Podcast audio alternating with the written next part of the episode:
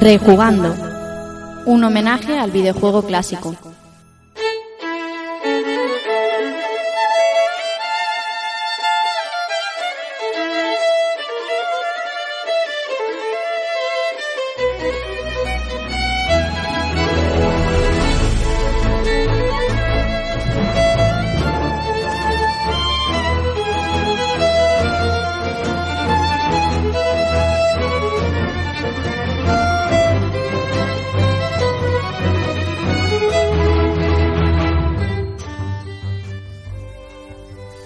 Amigos, sed bienvenidos a este nuevo episodio de Rejugando.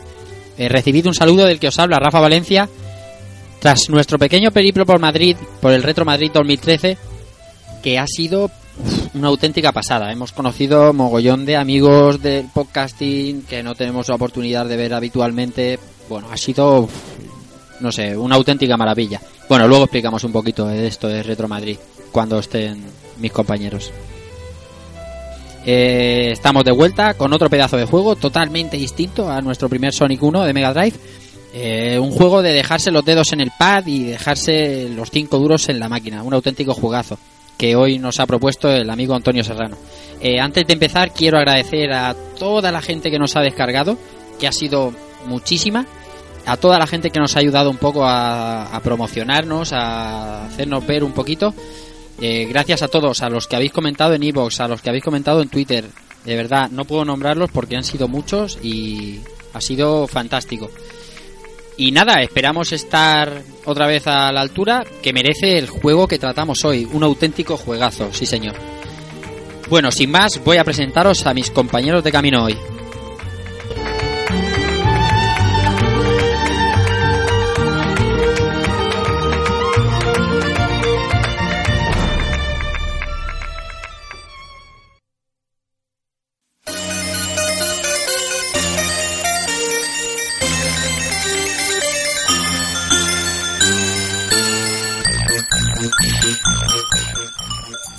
Bueno, para empezar a presentar, voy a empezar presentando al que hoy nos propone el juego que traemos entre manos, que no es ni más ni menos que mi compañero Antonio Serrano, alias Keiko.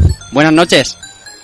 Hola Rafa, hola a todos los oyentes y a todos mis compañeros de hoy. Un placer estar aquí de nuevo tras el éxito del primer programa. Y nada, y vamos a ver hoy cómo, cómo se nos da el tema. Vamos a ver, vamos a ver. Eh, siguiendo por tierras aragonesas, eh, mi compañero José Manuel Cristóbal.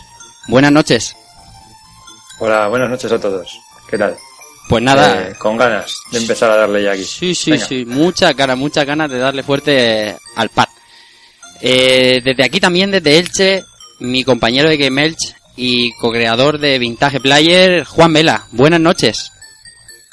Muy buenas noches, ¿qué tal chicos? ¿Cómo estamos? Hoy en tu debut en Rejugando, ¿verdad? Eh, totalmente encantadísimo y la verdad es que me siento un privilegiado ¿eh? de que me hayas invitado, sobre todo para hablar de, de una auténtica joya en el mundo de los fighting games y, y bueno, yo espero, espero estar a la altura en primer lugar y sobre todo me encanta compartir, en este caso iba a decir mesa, pero vamos a dejarlo en charla virtual, ¿no? Con, Mesa y con mantel, vosotros, como dice nuestro compañero Juan Arenas. En efecto, yo creo que nos, nos retroalimenta a todos, ¿no? Nunca mejor dicho, creo que voy a aprender muchísimo de vosotros y eso la verdad es que me congratula. Seguro que sí. Otro debutante hoy en el equipo de Rejugando es nuestro compañero eh, Dante77. Albert, muy buenas noches. Hola, muy buenas noches a todos. ¿Qué tal? Pues entonces? aquí estamos, ¿Con ganas? votando por primera vez. Eso está muy bien, hombre. Seguro que seguro que lo pasamos bien, que es de lo que se trata. Que sí, eso seguro. Y como invitado tenemos a un ilustre de la Pocafera Nacional, diría yo. A un tío que sabe de retro lo que ya me gustaría a mí. Y antes de presentarlo, le quiero poner una musiquita especial porque sé que al igual que yo tiene un deseo de este videojuego. Seguro que lo identifica. El señor Borja Zamorano Doki Panic. Hey, ¿qué pasa, colega? Ahí, muy contento de estar aquí esta noche con vosotros y sobre todo para hablar de, de un juegazo como el que toca esta semana. Y solo decir que echaré de menos a tener aquí a mi lado de batalla, a mi compañero de batalla, a mi hermano Evil Ryu, pero tenéis suerte porque si no con los monólogos os íbamos a aburrir, ¿eh? sí, sí, sí. Esta semana Este fin de semana nos ha, nos ha puesto nos ha puesto a tono. Entonces, Sí, sí, no me extraña. Bueno, bueno. Ya Bueno, te digo que desde Pulpo Frito eh, estamos encantados de poder colaborar con vosotros. Un programa que está empezando ahora, con ideas frescas, ideas nuevas y un- con unos compañeros más aquí del mundo de la podcastfera española. Ya sabes que yo como representante de Pulpo Frito, encantado de estar con vosotros. Hoy siempre que, que me pidáis, me pegáis un telefonazo y me decís, oye Doki, ¿te apetece venir a hablar? Pues yo voy porque mis tentáculos están listos para cualquier meneo. Sí, señor, la verdad es que tenemos mucho que agradeceros a todo el equipo de Pulpo. Bueno, este señor, no hace, yo no hace falta que diga todas las cosas que hace, luego al final le vamos a, nos vamos a, a adorar la píldora, pero vamos, eh, Radical Dreamers, Pulpo Frito, esos pedazos de artículos que se marca de aquellos maravillosos años del software español. Buah, Sí, es que eso es la edad, tío. La edad es que ya los años van pesando cada vez más y, y soy de esos de que todo tiempo pasado fue mejor y siempre tengo el recuerdillo ese de... Bueno, ya lo hablé con el compañero José, José Cristo allí cuando estuve en Zaragoza con él, que tengo un cariño muy especial por el mundo del retro y sobre todo por el mundo de- del Spectrum y toda aquella era del, soft español, pero bueno, no desprestigio lo de ahora porque yo sigo jugando ahora, yo soy un jugador nato, yo soy de los que dicen que el que era jugador antes lo es ahora y sigue jugando tanto más que antes. Y más ahora que tenemos pasta para comprar los juegos, que sí señor. Pues nada, ya una vez presentados todo el mundo, yo creo que debemos pasar, eh, vamos a comentar un minuto cada uno, estaría bien hacer una pequeña reseña de lo, de lo que hemos hecho este fin de semana, que todo el equipo que hoy estamos presentes hemos estado en, en Retro Madrid disfrutando de buenos amigos y buenos juegos. Bueno, pues yo. Bueno, yo estuve por ahí el, todo el fin de semana, de viernes a, a domingo. El viernes tuvimos un peda- unos pedazos de conciertos de, de chiptune y, y versiones de versiones de MSX en, en, en Arrange. Y la verdad es que estuvo interesante la parte, la parte de, de la range, porque la parte de chiptunes en mi, en mi caso no fue, fue un poquito pesadito el tema. Mm. No sé si es por tanta electrónica o por qué, pero, pero bueno. Estuvo, estuvo entretenido, pero no fue de, no fue de mi agrado, vaya. No, No, sé el qué, problema, opináis el, el vosotros. pro- el problema es que fue una puta mierda. A ver, digo así de claro. Bueno, no iba a ser tan, no iba a ser tan directo, pero Sí, la acústica y la acústica tampoco acompañaba. No, no, la acústica no acompañó todo el fin de semana para nada. El domingo se escuchaba un poco mejor las, las conferencias, pero, pero el tema acústica, estaba un poco, un poco flojo. Lo mejor, yo diría básicamente que la gente, de luego, eh, quedarse con ese tipo de eventos siempre está bien, eh, las maquinitas, los juegos y tal, pero lo importante es que cruzarte con esta pedazo de gente y conocer gente de toda España, para mí ha sido espectacular. Sí, sobre todo el ambientazo que se, que se genera ahí con toda la gente, pues eso, jugando y conociéndonos unos a otros, poniéndonos caras.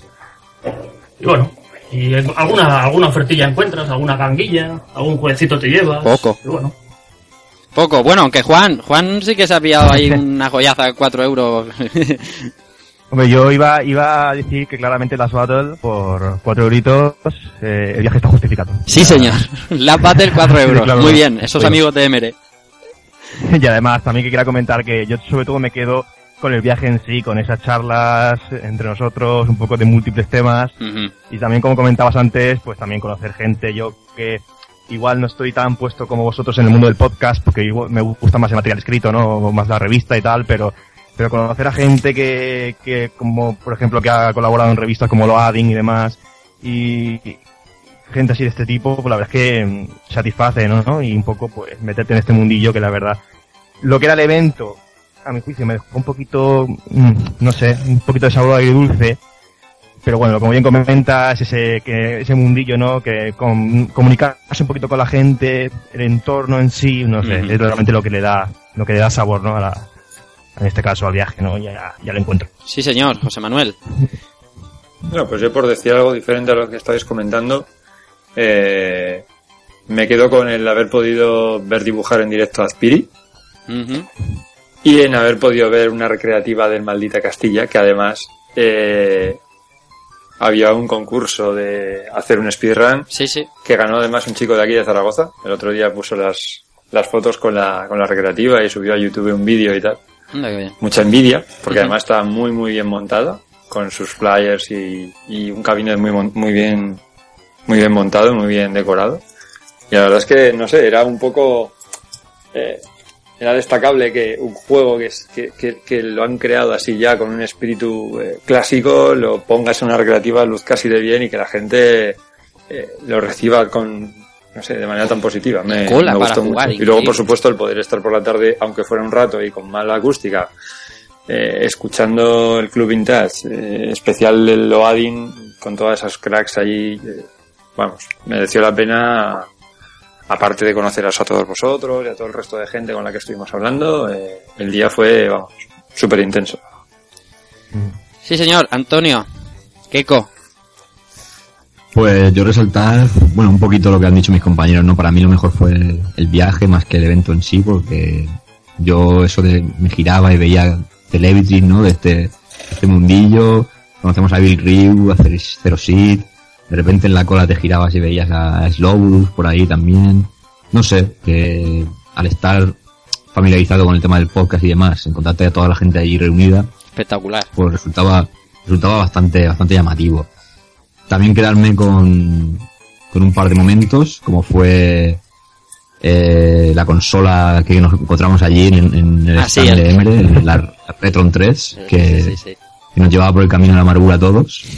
Esa consola... Te ha marcado, ¿eh? multisistema. Uf, esa consola que, que alberga NES, Super NES y Mega Drive, eso, eso es tremendo. Pero para mí el Pero nada de viaje pal, ¿eh? y, vamos, fue el momento churrería y Alfonso, del mítico jugador del Real Madrid. nada más pisar las tierras madrileñas, fue algo, fue algo muy, muy curioso. Y decir que bueno, yo me traje un producto de culto del sitio que fue un, un marcapáginas de Space Invaders por un euro, que creo que, como recuerdo, no está, no está nada mal. Lo vale. No, pero muy bien, me encantó. La verdad es que sobre todo el viaje me encantó y, y el año que viene, si se puede, repetimos otra vez. Sí, señor, pues eso ha sido un poquito nuestro Retro Madrid. Eh, Solo queríamos hacer una pequeña, una pequeña, un pequeño recuerdo. Eh, un saludo para toda esa gente de la cola, para eh, Evil, como hemos dicho antes, para los de Pulpo, para lo peor. Fue, un, fue algo espectacular. Cruzarse allí con alguien, ponerte a hablar, o irte a comer patatas bravas. con Un poco sabor a iglesia, como dice Keiko, pero auténtico triunfador de Retro Madrid, el bar El Mirador, enfrente del matadero.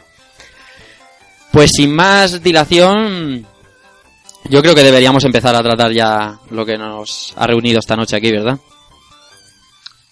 Pues sí, yo Muy creo que vamos a darle ya un poco de, un poco de marcha, ¿no, Rafa? Sí, señor. Bueno, pues eh, estamos hablando de un título del año 1992, en pleno plena fiebre de Street Fighter 2, los fighting games. El mundo se, se rendía, ¿no? Ante el juego de Capcom, colas interminables de pero eh, la competencia siempre está ahí y el mundo no estaba preparado para lo que tenía que llegar.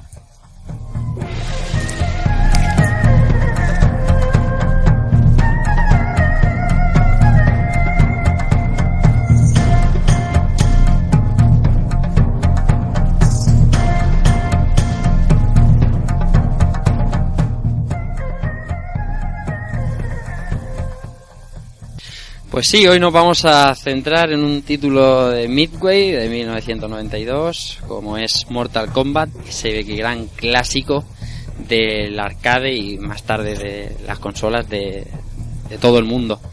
Ese juego tan polémico por otra parte, que también trataremos eh, antes de llegar a este Mortal Kombat. Yo creo que deberíamos repasar un poquito lo que fue la historia de, de Midway, que es su desarrolladora, eh, hasta la llegada de este Mortal Kombat. Decir que Midway es una empresa que empieza en 1958 fabricando arcades mecánicos, eh, típicos de tirar bolos o de disparar. Y más tarde, tras su fusión con una empresa llamada Bally en 1969, se pasó a hacer máquinas de pinball. Durante los años 70, Midway estuvo muy ligada a la desarrolladora japonesa de videojuegos Taito Corporation, con autorizaciones para fácil distribución de juegos entre respectivos países. Esta unión llevó a Midway al éxito en territorio americano en muy muy poco tiempo. El boom de Midway llegó durante 1978, con la distribución del arcade Space Invaders en América. Después vino Pac-Man en 1980 de Namco y luego desarrollaron ellos mismos, la misma Midway, en 1981, Mrs. Pac-Man, convirtiéndose estos en uno de los juegos más aclamados, de los arcades más aclamados. Eh, lo que me resulta muy muy curioso es que fuese Midway también la que publicara Galaga. Galaga era un juego de Namco eh, que era estos típicos clones que, que sacaban distintas compañías de Space Invaders. Eh, tenéis, ¿Recordáis alguno de los clones eh, de Space Invaders que había por la época, verdad? Pues te puedo decir que son juegos típicos de los cartuchos de 9999. sí, señor. Sí, señor. Siempre estaban por ahí, no sé, Exerion, eh, Galaxian. Ujú. Sí, juegos así, vamos. Aguagudaban mucho y no dejaban de ser divertidos, la verdad. Pues eh, a me resultaba curioso eh, investigando un poquito sobre el tema que Midway fuera también la que publicara Galaga y, y Space Invader, o sea, publicar el máximo exponente y su, y su competencia. Eso era tener el éxito asegurado, eso era eh, casi práctica de monopolio, era algo increíble. Desde luego en América eh, Midway era todo todo un todo un gigante de la distribución de videojuegos. Cerca del final de los 70 y durante los finales de los 80, eh, Midway, pues esto fue el, pro- el principal productor de videojuegos en Estados Unidos. En 1988, eh, la corporación Valley Midway compró la empresa William Electronic Games, siguiendo con la producción de arcades bajo el sello Valley Midway y haciendo pinballs solo con la marca Midway, eh, con la marca Valley, perdón. Es aquí donde los caminos de Ed Boon y John Tobias se cruzan con Midway, pero eso lo vamos a contar un poquito más tarde. A estas alturas de la historia, Midway, a grosso modo, no hace falta decir que el motivo de empezar a desarrollar un juego de lucha de este tipo como, Mortal Kombat es ni más ni menos que el boom que tuvo Street Fighter 2 en, en, en aquella, en aquella época.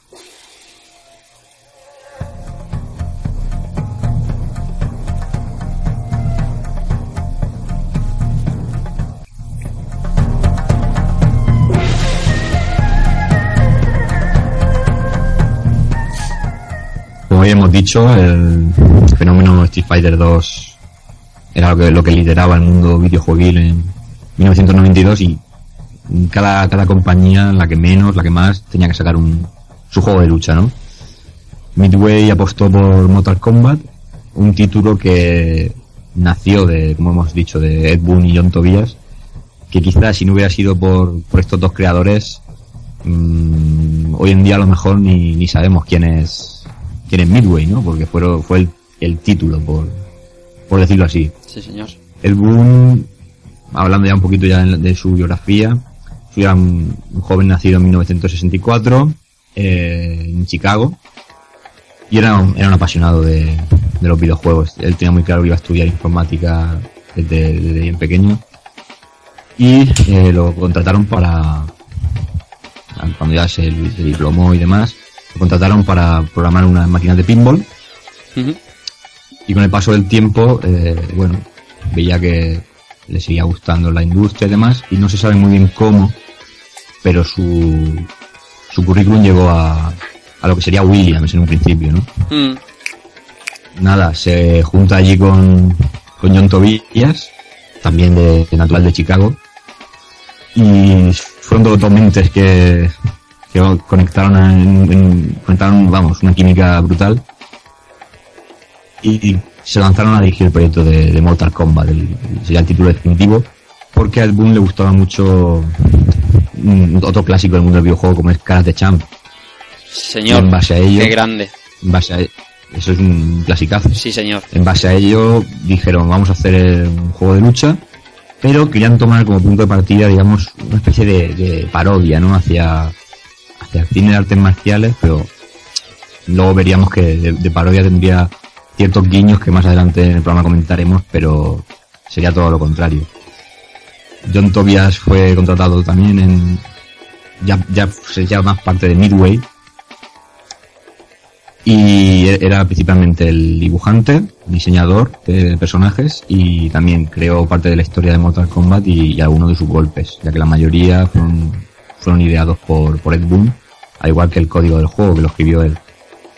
nada, de aquí ya sabemos la colisión, lo que, lo que salió de ahí, uno de los juegos más polémicos de, de la historia del videojuego, Mortal Kombat con esos personajes icónicos realmente porque mm, hay muchos juegos en el mundo eh, de lucha y entre King Fighters, Fatal Fury, Art of Fighting que eran, eran un poquito la, la competencia de esos días pero realmente Mortal Kombat supuso un, un universo o sea ya desde su primera entrega creó, creó un argumento muy abierto para múltiples secuelas y múltiples personajes y hoy en día mucha gente sabe quién es Sub-Zero o Escorpión, ¿no? Que son prácticamente los personajes más, más conocidos. Sí, claro, claro, todo el mundo creo yo que tiene en mente. Lo que pasa, el tema del argumento, como la mayoría de juegos de lucha de la época, el argumento, el argumento era mera eh, paja, era algo, no sé, no se lo, no se lo trabajaban demasiado, no, no solo Midway o Capcom, eh, el resto de compañías con sus respectivos beat'em up, ¿no? Porque, eh, por ejemplo, no sé, eh, Eternal Champion tampoco tiene una historia demasiado labrada, pues el típico torneo, que sabéis lo que os quiero decir, ¿verdad?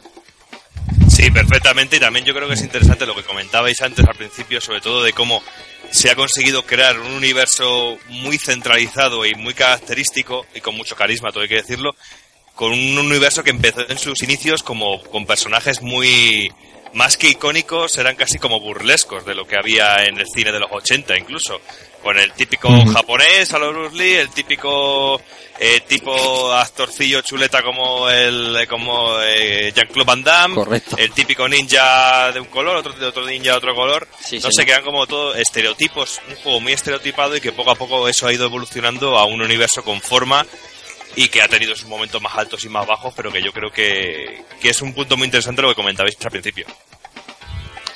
Yo querría añadir que además de lo que comentabais del universo y demás, de estos personajes muy prototípicos, también comentar el, el, el filón económico brutal que supuso Mortal Kombat, ¿no? Eh, con las posteriores entregas, películas, eh, bandas sonoras, fue explotar la saga Sí. exacerbadamente hasta un punto que parecía un- una mera caricatura de lo que fue en, en su momento. Sí, como Ya dice hablamos de la, entrega, la última entrega para, para esta última generación que sí que un poco ha retomado la calidad de, Mm. de las primeras, pero igual el afán comercial eh, supuso en su momento una progresiva destrucción, yo creo, de, de la saga. No sé si opináis lo mismo que yo. Sí, como pero- dice Keiko, eh, el argumento tan abierto les permitía hacer pues casi lo que quisieran con la trama.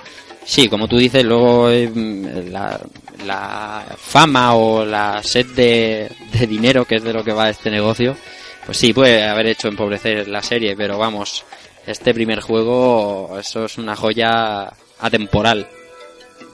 Es que... Sí, una joya temporal ya- y, so- y sobre to- y, y sobre todo que llamaba muchísimo la atención cuando lo veías de primeras, porque ahora mismo puede, llam- puede que nos, no llame la atención un juego de este tipo, pero en aquella época no era muy normal ver a personajes sangrando en pantalla, no era normal ver ese, ese, es- esa violencia extrema en, en cada uno de los sprites, no sé, era como algo que llamaba muchísimo la atención y que tú entrabas, yo tengo el recuerdo de entrar al salón recreativo y que llamaba muchísimo la atención la máquina porque veías de, venías de ver a lo mejor un Street Fighter 2, por ejemplo, que no era una violencia tan eh, tan clara y tan directa como la que era la de Mortal Kombat y eso se, se explotó hasta el máximo y es que era casi como la seña de identidad de, de la, de la franquicia y del juego. Sí, y había una diferencia Claro. muy grande entre los jugadores que iban a jugar un Street Fighter y a los jugadores que iban a jugar un Mortal Kombat. No sé, habí- se empezaba a diferenciar dentro de lo que es el salón recreativo quién iba a jugar una cosa y quién iba a jugar a otra.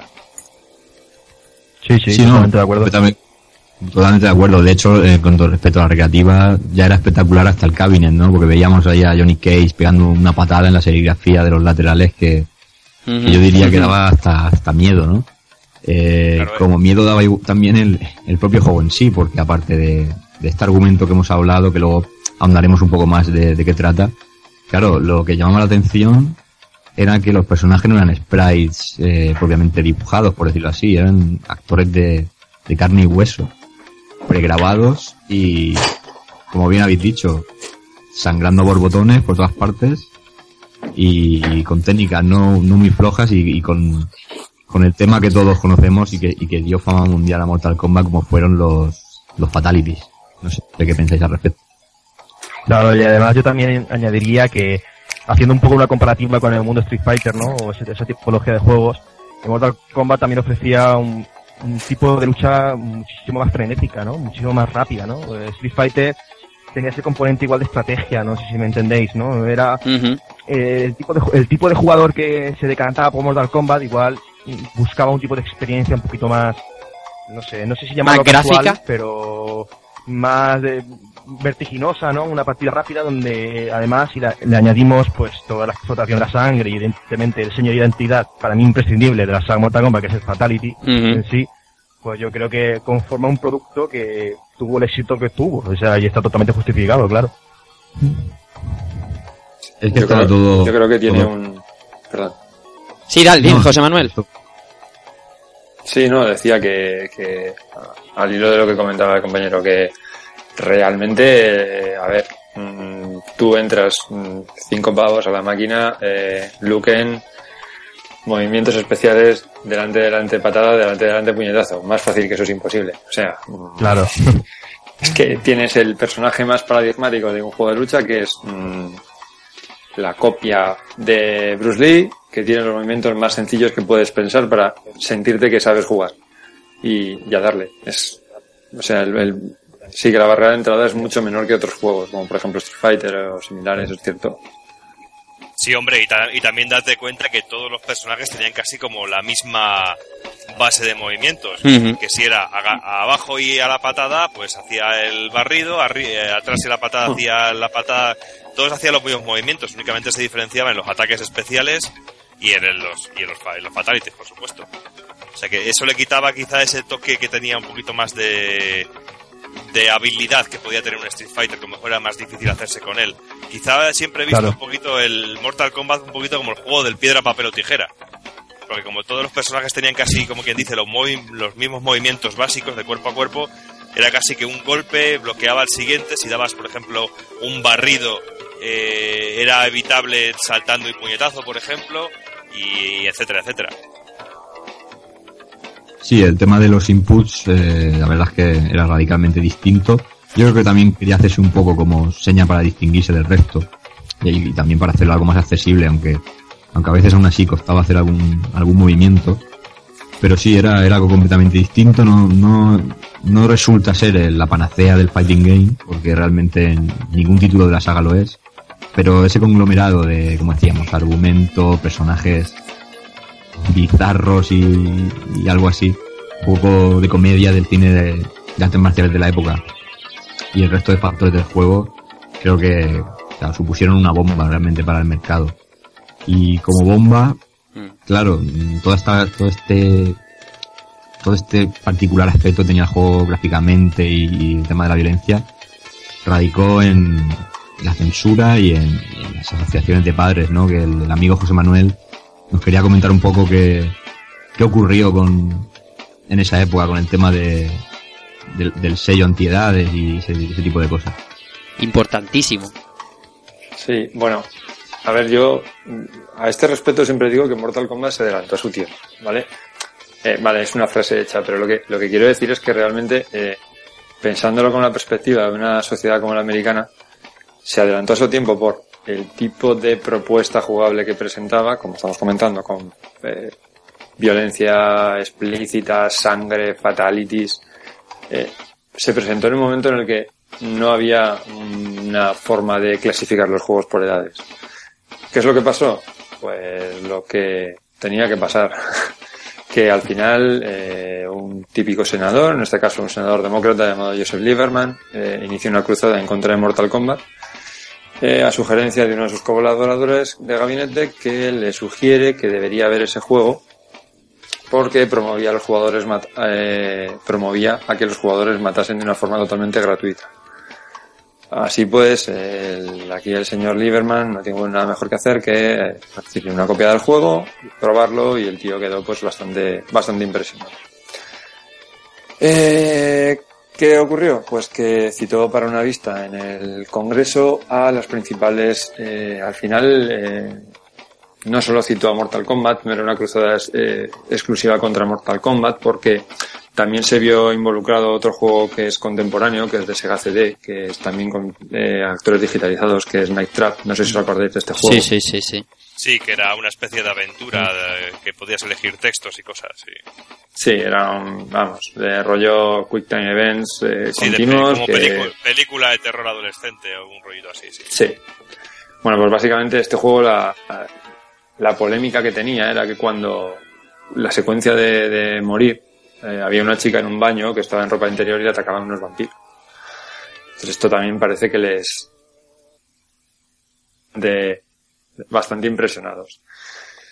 La cosa es que esto tiene especial interés porque eh, lo que realmente tuvo como consecuencia fue un enfrentamiento brutal entre las dos grandes en, en- en este momento del videojuego, como eran Sega y Nintendo. Eh, por parte de Nintendo se presentó en la vista Howard Lincoln, que era su vicepresidente, y por parte de Sega estaba también eh, el señor Bill White.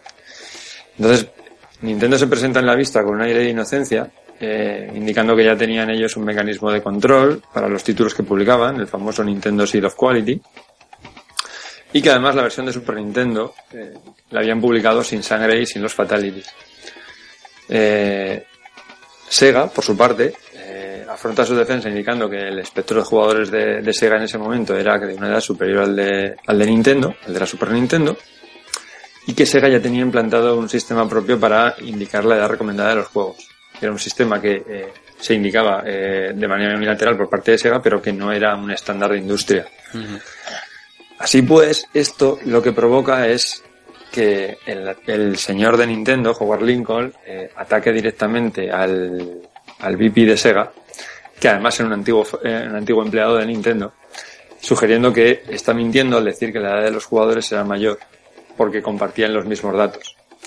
Y que solamente después de que se había iniciado esta polémica, habían incluido el indicador de, la- de edades en los juegos. Sobre todo refiriéndose eh, a Night Trap, como comentaba. Eh, finalmente, eh, todo esto, como podéis imaginar, de- derivó en que delante de toda la gente que estaba allí eh, en la vista, eh, escuchando lo que tenían que decir y que se supone que eran los que le estaban interro- interrogando, pues lo que, lo que tuvieron que asistir son los interrogadores eh, a una pelea entre dos de las, dos de las partes que estaban allí como eh, partes implicadas, como eran Sega y Nintendo.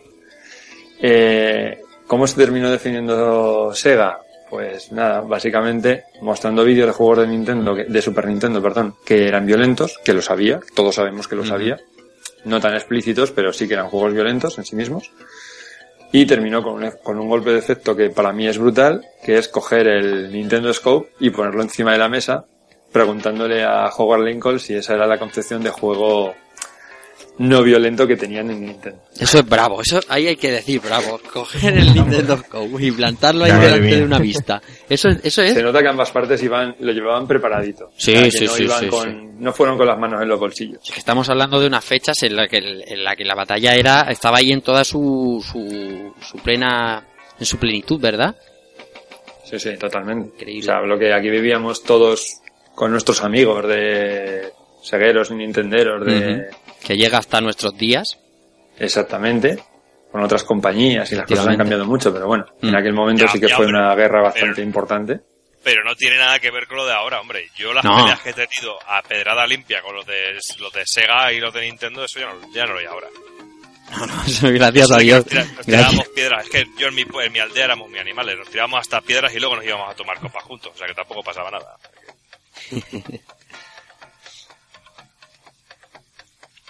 Bueno, eh, ¿cómo termina todo esto? Eh, al final, eh, la comisión se quedó bastante alucinada con el enfrentamiento que habían tenido Sega y Nintendo. Y como tampoco habían podido llegar a ninguna conclusión y tampoco era un juicio, no nos olvidemos de esto, que no era un juicio. Era una vista, ¿verdad? Exacto. Eh, se, les, se les solicitó que la, in- la industria tomase cartas en el asunto y se les citó para cuatro meses después volver a, a reunirse para ver qué evolución habían tenido. Entonces, eh, la industria sí que, sí que se puso en marcha y lo que se hizo fue formar dos organizaciones, eh, todo esto siempre hablando del mercado estadounidense, ¿eh? no nos olvidemos. Eh, las principales desarrolladoras de videojuegos que englobaban a Nintendo, Sega, Acclaim, Electronic Arts, Philips, Atari y 3DO forman la IDSA, la Interactive Di- Digital Software Association, y la conocida SRB, Entertainment Software Rating Board, que es la que propone un sistema de rating por edades para, para entonces para, para empezar a aplicarlos a los videojuegos.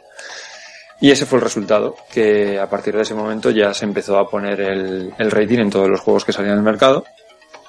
Y como, como, como decía alguien, que ahora la verdad es que no, no, no recuerdo quién lo dijo, lo siento, eh, lo que realmente se consiguió con esto no es que se dejasen de publicar juegos violentos, sino que publicarlos fuera más seguro para las desarrolladoras, dado que mm, estaban más protegidas en cuanto a demandas judiciales por parte de los consumidores en la medida en que todos los juegos llevan el rating de edades puesto en la portada. Sí, señor. Y, Y- proteger, perdón, un segundo, proteger, eh, protegidas las desarrolladoras y también el, el- el que una persona no iniciada en los videojuegos tuviera una idea sobre lo que compraba, claro. Ahora lo vemos muy normal, ¿no? Como el PEGI y tal. Pero implantar un sistema de edades en la época para, me imagino como padre, que sería un alivio en algún aspecto para alguien no iniciado en, en estos, en estos temas. Sí, aquí estaremos todos de acuerdo en que en esa época, bueno, en esa época igual ya no tanto, pero un poquito antes comprábamos los juegos por la portada. Sí, señor. Sí. Vamos Sí, a la tienda y la que más nos Los impactaba de era la que, ¡buah! A la casa. Los juegos de Spectrum por la portada. Para la saca. Eso es así. Entonces, eh, si ya nos ponemos, eh, si me pongo a pensar a mí, en, en mí ahora mismo como padre, sin tener ese conocimiento, sin ni siquiera estar familiarizado con el mundillo, tener que ir a, a comprar un juego sin saber lo que estoy comprando, pues hombre, un poco complicado. Vale, y sí que me gustaría terminar con un con una anécdota que me parece lo más lo más destacable de todo esto. Y es lo siguiente. Eh, aparte de que todo esto terminó, como he comentado, con, con la creación de la SRB, existe un rumor que yo creo que es algo más que un rumor, que dice que fue la propia Nintendo la que, en vista de, de la pujante eh, Sega en ese momento, que les estaba comiendo todo el terreno que habían ganado en Nintendo, sobre todo con el lanzamiento de este juego y con otros que estaban lanzando en, en Genesis allí en, en USA, eh, hizo un movimiento mm, que tampoco me extraña en la Nintendo de, ese- de ese- de esos días, que fue eh, contratar a un, a un lobby en Washington DC para que se dedicase a empezar a, a hablar con todo congresista y senador que pudiera estar interesado en escucharles para promover precisamente eh, que se generase este tipo de polémica alrededor de estos juegos que estaba publicando Sega y que les estaba dando esta ventaja competitiva. ¿Por qué, por qué creo que es más que un rumor? Porque eh, el señor eh, el señor Lieberman, el que el, el congresista que, que inició todo este proceso, eh, ha, ha declarado que es cierto que eh, poco tiempo antes de empezar las vistas, el, congresista por el estado de Washington estuvo hablando con él y le sugirió que eh, tenía que hablar personalmente con una persona que había llamado a, la, a esta vista, que era Howard Lincoln. Eh, Nintendo en Estados Unidos en ese momento, no sé si ahora, ahora ya no estoy seguro de ese dato, tenía la sede en Seattle, que está en el estado de Washington, y había gastado una gran cantidad de dinero ayudando al equipo de béisbol de la ciudad para que no se lo llevasen a otro, a otro Para mantener la Esto es franquicia. algo que si alguien, si estáis familiarizados con el deporte americano ocurre bastante. Correcto. En NBA, por ejemplo, hay bastantes luchas entre ciudades para llevarse las franquicias. Entonces, claro, con todos estos datos, eh, y viendo que Sega en ese momento sí que estaba siendo ya una competencia muy, muy feroz para Nintendo.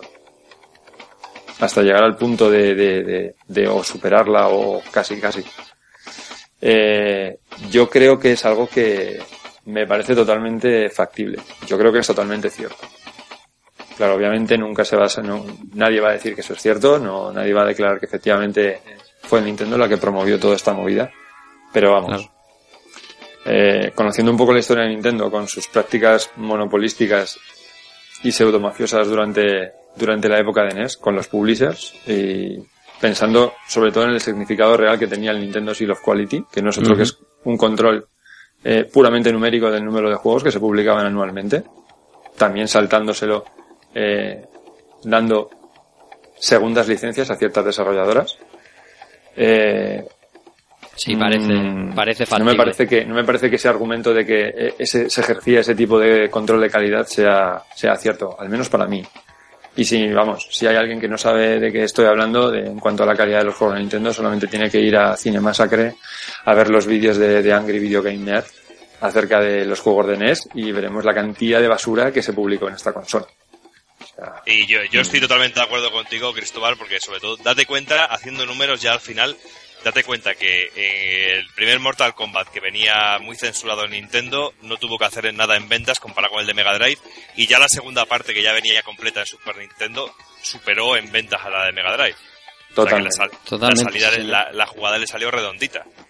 sí sí totalmente que nos tenemos que quedar con esto es que eh, por juegos como, como este, como comentas, eh, la publicación del SRB es, eh, es un hito en la época del videojuego. De verdad que eh, este juego, mar- bueno, este entre otros, marcaron, marcaron un antes y un después en, en esto del mundo de los videojuegos, desde luego.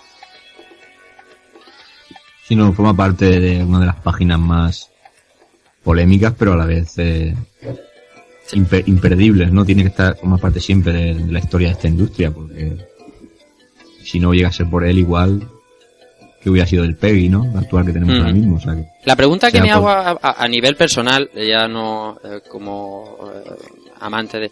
eh, todo esto, eh, yo para mí creo que le engrandeció la imagen de Mortal Kombat, o sea, el, el tenerlo, claro, aquí no, pero en Estados Unidos en portadas, en, en informativos y, y tal, yo creo que ayudaron a impulsar, que es un gran título, está claro, pero ayudaron a, a dar ese empujón a Mortal Kombat para salir a la luz y, y- y- y que todo el mundo hablara de él, ¿no? De alguna manera. Sí, sí, hombre, claro, esto también ayudó muchísimo, Claro. sobre todo a, a diferenciar el juego del resto de Street Fighter Killers que empezaban a salir en aquella época. Juegos Sí, como eh, Eternal Champions, todas estas mierdas que salen, se empezaron a salir para que iban a desbancar a, a Street Fighter 2. Vaya. Pues yo creo que este Mortal Kombat realmente, pues sobre todo, es que lo tenía todo, eh, sobre todo a nivel eh, tanto también sonoro, porque simplemente con las frases que iban saliendo durante el juego, como el Flawless Victory o y cositas así que te iban saliendo, yo creo que iban creando una atmósfera de juego que era muy diferente a, a cualquier otro juego de lucha que te podías echar a la cara, realmente. Sí, y de- de alejándose mucho de los clones y más clones que empezaban a salir de diferentes recreativas de, de juegos de lucha. Y, y para mí, como, como diseñador gráfico, decir que Mortal Kombat estaba perfectamente pensado porque si querían enfocarlo o publicitarlo o que ya sea por, por la polémica o por cualquier otro aspecto querían publicitarlo, tenía ese magnífico logo, de dra- logo del dragón que es, también es otro icono, yo creo, de la, de la industria del videojuego. totalmente totalmente Estos tipos, eh, eh, estos tipos dicen, vamos a liarla y la vamos a liar bien gorda y vamos a hacer que todo el mundo hable de nosotros y nos vamos a ir de la mano con la polémica y que nos lleven para, para donde haga falta. Claro. Sabrían a lo que se iban a enfrentar y lo han llevado, eh, bueno, vamos, lo llevaron genial. Yo creo que sería el momento de hablar un poquito, de volver a sacar ese niño que sacamos el, eh, el último rejugando de Sonic. Sacar el niño que llevamos dentro, con algunos con 10 años o 9, 13, ahí andábamos. Eh, y el primer impacto de ver ese arcade, que decía Keiko ahí con Johnny Cage dando patadas. Ese impacto visual primero de, al ver Mortal Kombat.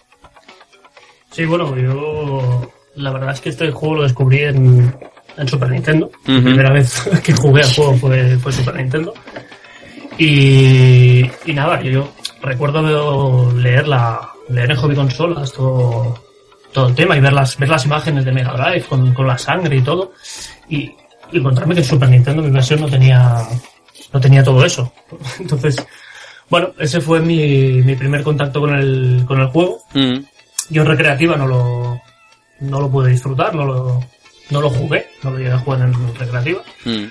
Pero bueno, mm, la verdad es que la, la experiencia fue, fue curiosa, más que nada curiosa por ver, a- ver toda esa violencia con, Sí. con esa edad que teníamos, ¿no? éramos, éramos unos chavales y estábamos pegando ahí unos, unos tortazos que soltaban sangre por toda, por toda la pantalla, ¿no? Bueno, en el caso de Super Nintendo, sangre, sangre. mm, No, en el caso de Super Nintendo sangre no. Pero tú le Era ponías sudor. color a, ese- Era a esa arena. A esa arena le ponías el color rojo en tu mente. Doki, ¿tú cómo te topaste con, con esta maravilla? Bueno, pues yo recuerdo, porque vosotros sois muy afortunados que sois de ciudades lustrosas y lujosas, Eh, yo era de eh, una eh. pequeña aldea, Hombre, hombre. y, las, y máquinas recreativas, pues... el- Que me han dicho que tienes Rambla y todo. El señor Baudilio lo que hacía era llegar, metía una placa en cualquier cabinet y si tenía dos botones te jodías y te aguantabas y tenías que jugar ya los juegos. Realmente. Y yo recuerdo llegar un día al Corisco, el salón recreativo de mi pueblo, y ver un montón de gente pues agolpada alrededor de la máquina y yo asomarme y de repente ver, pues yo tengo el recuerdo de ver a Cano lanzando una especie de cosas azules que eran Ujú. anchas después Sí. y, y, un- y una tía de verde sangrando por todos lados. Y ese es, el recu- ese es el recuerdo que tengo y yo fliparlo y gastarme cinco duros tras cinco duros intentando hacer esos movimientos finales que no tenía ni idea de cómo se hacían eso, porque yo quería... Yo recuerdo que solo logré averiguar cómo se hacía el de Scorpion, uno que era muy sencillito porque era, no sé si era... El del la látigo. Que se quitaba la capucha, salía una calavera y... Ah, sí, el. Fatality, sí, sí. Sí, y, y yo me tenía que conformar realmente pues con hacer los fatalities de los escenarios. O sea, el, de, tirar para los pinchos porque era más fácil porque era abajo y puñetazo. Sí, sí, tomar sí. por culo. Pero tengo el recuerdo ese sobre todo de ver ese revuelo de gente y después de ir con los amigos con una libretita al lado y ir practicando, ir intentando, intentando, intentando. Incluso jugábamos a dobles, eh, hacíamos combates a dobles para que así tener más intentos y ir con la libretita para apuntar los fatalities al lado, porque nosotros no teníamos ni la cabinet tan guapa que después pude ver años después y, y ese es el primer recuerdo que tengo con aquel Mortal Kombat y dejarme, porque a mí me gustaba en su día eh, más que Street Fighter 2, porque eh, yo siempre he sido una persona muy enferma y había sangre y a mí eso ya... Yo venía de, tra- de tragarme horas y horas viendo Evil Dead y esas movidas y a mí un juego con sangre ya me lo vendía, aún siendo un crío, tío. No, eso ya es difícil, el, el- el poner a este juego ya por aquel entonces enfermo por delante de, de- de Street Fighter era, era es, es complicado. Era complicado, sí, estabas, estabas enfermo. Yo también, yo también lo descubrí en la, en la arcade, ¿no? Pero yo sobre todo recuerdo con especial cariño que yo el título lo fulminé en la versión de Super Nintendo. Pero, eh, debo decir, claro, esa versión un, un tanto descafeinada, ¿no? Porque Ya. no había sangre, no- Ujú. Los fatalities estaban cambiados. Yo recuerdo que, que, por ejemplo, el fatality de Kano no se mostraba el corazón, o el Sub-Zero también creo que lo cambiaron. Sí. Me gustaba, pero yo soy un... ¿Sí? Sí. Yo me gustaba muchísimo la saga Mortal Kombat, pero yo es que siempre he sido un fanático, un fanático de Street Fighter y, y de todos los clones posteriores. Entonces Mortal Kombat le guardo especial cariño porque lo fulminé en su momento. Pero si hablamos de cuestiones de calidad, que no sé si luego haremos algún tipo de comparativa o, o algo, pues yo me voy a quedar más con la vertiente de la vertiente Street Fighter y títulos como Art of Fighting o, o Fatal Fury y demás. ¿no? Sí, Pero vamos, efectivamente. Antoñito, el fantástico, ¿qué me cuentas de aquel niño que se plantó delante de unos recreativos a darle mandanga a Mortal Bien, yo Kombat? para- Yo para empezar, a- aclarar que yo me metí en el mundo de los videojuegos por Street Fighter 2, y cuando vi a, a Ryu tirando Kamens, yo me volví loco. Hmm. Entonces, partiendo de esta base, eh, yo jugaba todo lo que, eh, lo que tuviera que ver con respecto al fighting game, todo lo que fuera. Entonces un día recuerdo en unos recreativos que habían cerca de casa de, mi- de mis abuelos que trajeron el la pedazo de cabinet, ¿no? De esta que hablamos.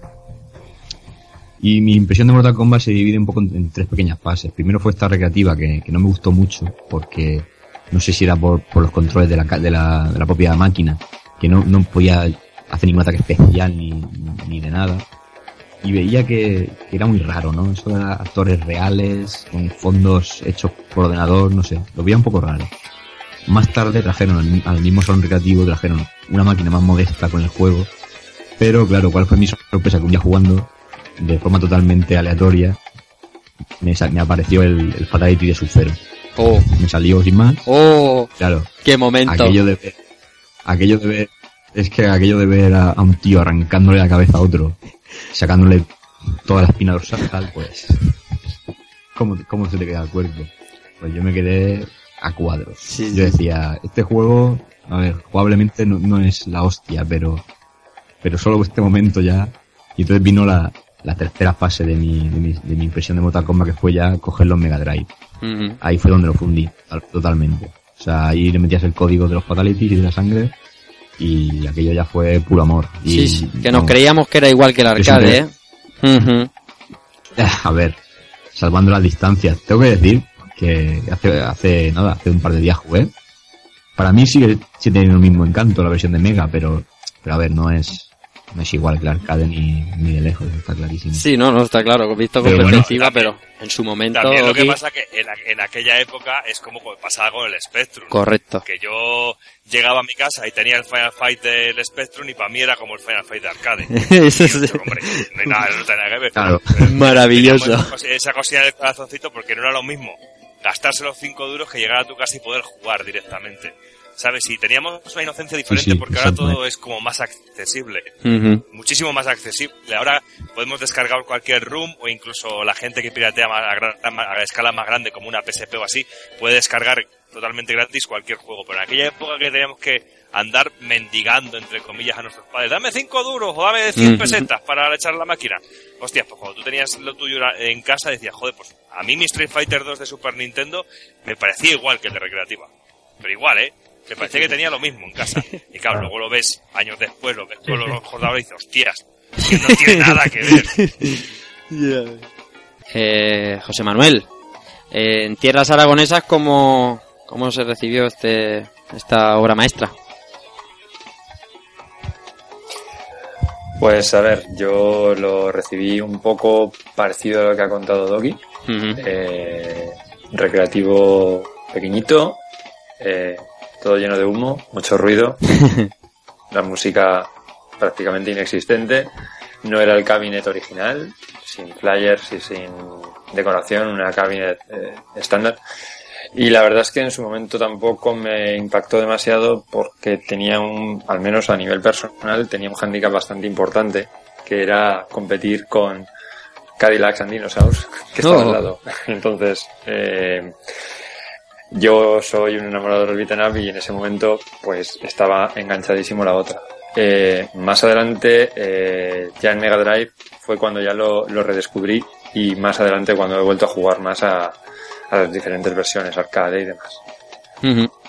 Pero a mí en el momento, en el momento, eh, ese momento que, que te lo ponen delante, eh, aparte del impacto de la sangre y demás, eh, no me enganchó. Ujú. Pues yo por hacer un pequeño un pequeño comentario del primer descubrimiento de Mortal Kombat para mí, eh, a mí Mortal Kombat, mm, yo descubrí Mortal Kombat dos veces, más o menos como ha contado que la primera vez vi, eh, que yo creo que no fue en un cabinet original sin flyers y tal, eh, fue en un cabinet normal, eh, sí, un juego de lucha bastante explícito y tal, pero como dice José Manuel, no me, no me enganchó, ¿no? Estaba yo con el Street Fighter y tal, y, y no me terminó de enganchar. Hasta que pasó, pues como un poco como a Keiko. Porque yo, eh, el sistema del arcade, esto de los Endurance, que eran aquellos combates antes de los bosses que eran dos contra ti, tú con una sangre y tenías que vencer a dos, eso era una eso era una sangría de echar cinco duros y eso a mí pues no la verdad es que no me, no me gustaba demasiado hasta que vi un Fatality que yo no recuerdo si fue el de Sub-Zero si fue el de Scorpion vi un Fatality y eso pues eh, claro yo tendría pues nueve o diez años corrió como la pólvora por por por la clase o por el colegio y tal y volví a descubrir el título y nos pegamos ahí como como decía Doki con libreta en mano a, a escribir a ver qué- cómo leche se hacía eso. Y ahí así que fue cuando descubrí el, el arcade. La versión de Mega Drive la tuve en su momento y como decís me parecía tener el arcade en mi casa pero te das cuenta aparte de que de la variedad de escenarios y de la poca variedad musical si es que el arcade tiene variedad musical del título en Mega te das cuenta enseguida Ese fue mi, mi primer mi primer contacto con, con este pedazo de título. Que sí que le di mucha mandanga, pero por aquello de, de- de descubrir los fatalities y de ver hasta la última gota de sangre de- del juego. Pero es que era una máquina de sacar dinero. Eso de los endurance, pero ¿a quién se le ocurre? ¿Eso a quién se le ocurrió? A los de los recreativos. Esto es como el cine. Tienes que, tienes que pagar tu entrada por ver una película hora y media, pues en una máquina tienes que buscar eh, formas de hacer que, por muy bueno que seas, en algún momento tengas que echar más de, de una moneda. Entonces el, el endurance era pues una excusa perfecta para... Sí, sí, sí. Era una Para excusa, exactamente. Eso era una excusa para que tú le echaras ahí la pasta. Y, y- es que, como hablaba con José Manuel el otro día en Madrid, tú te, terminas con un cuarto de sangre el primer combate y cuando llegas al segundo estás, estás, vamos, ese es un cadáver. para alargar un poquito el, la duración del juego, ¿no? Porque realmente personajes hay, hay poquitos. Pues también es una manera de, de darle un poco más de, de vidilla. Sí, eh, al final lo que buscaban era que, que echaras pasta. Porque Sí, sí. el objetivo era echar. era echar pasta. Bueno, después de hacer un pequeño Porque- repaso. Sí, perdona, Bequeco. No, que después del endurance venía Goro, que tampoco era Moco de pavo. muy fácil que digamos. Un poco de pavo. No era facilito. No era moco de pavo. Ahora vamos a poner un temazo que también ha elegido el compañero Keiko. Después eh, pasamos con el repaso a los personajes, eh, la repercusión, eh, las versiones a videojuegos, el jugarlo hoy en día y todo lo demás que hacemos aquí en Rejugando.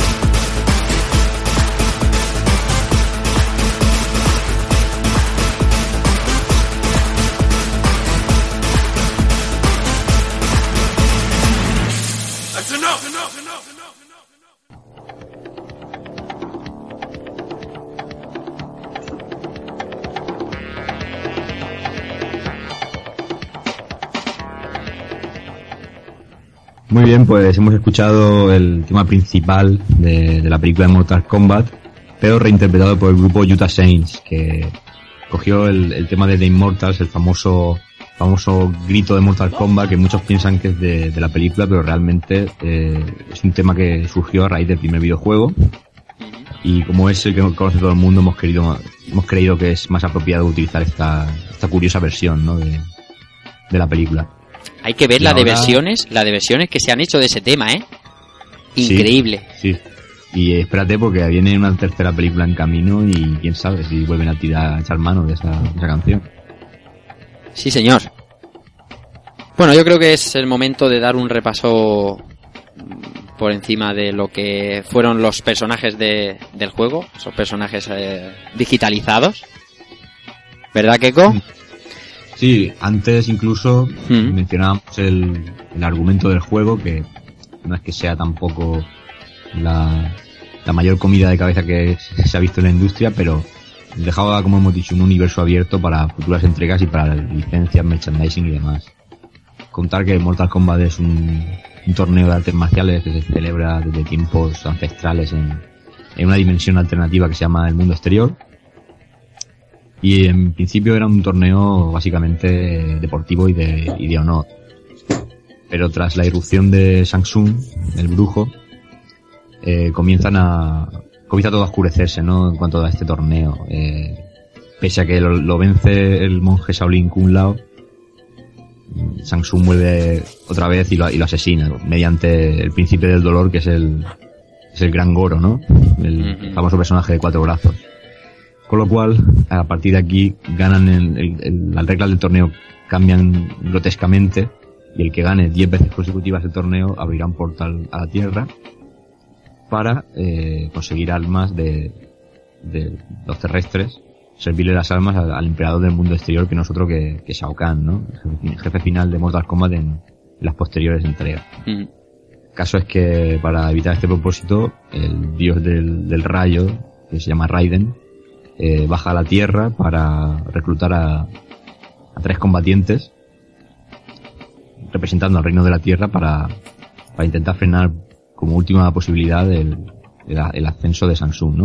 Los tres personajes son Liu Kang, eh, Sonya Blade y Johnny Cage.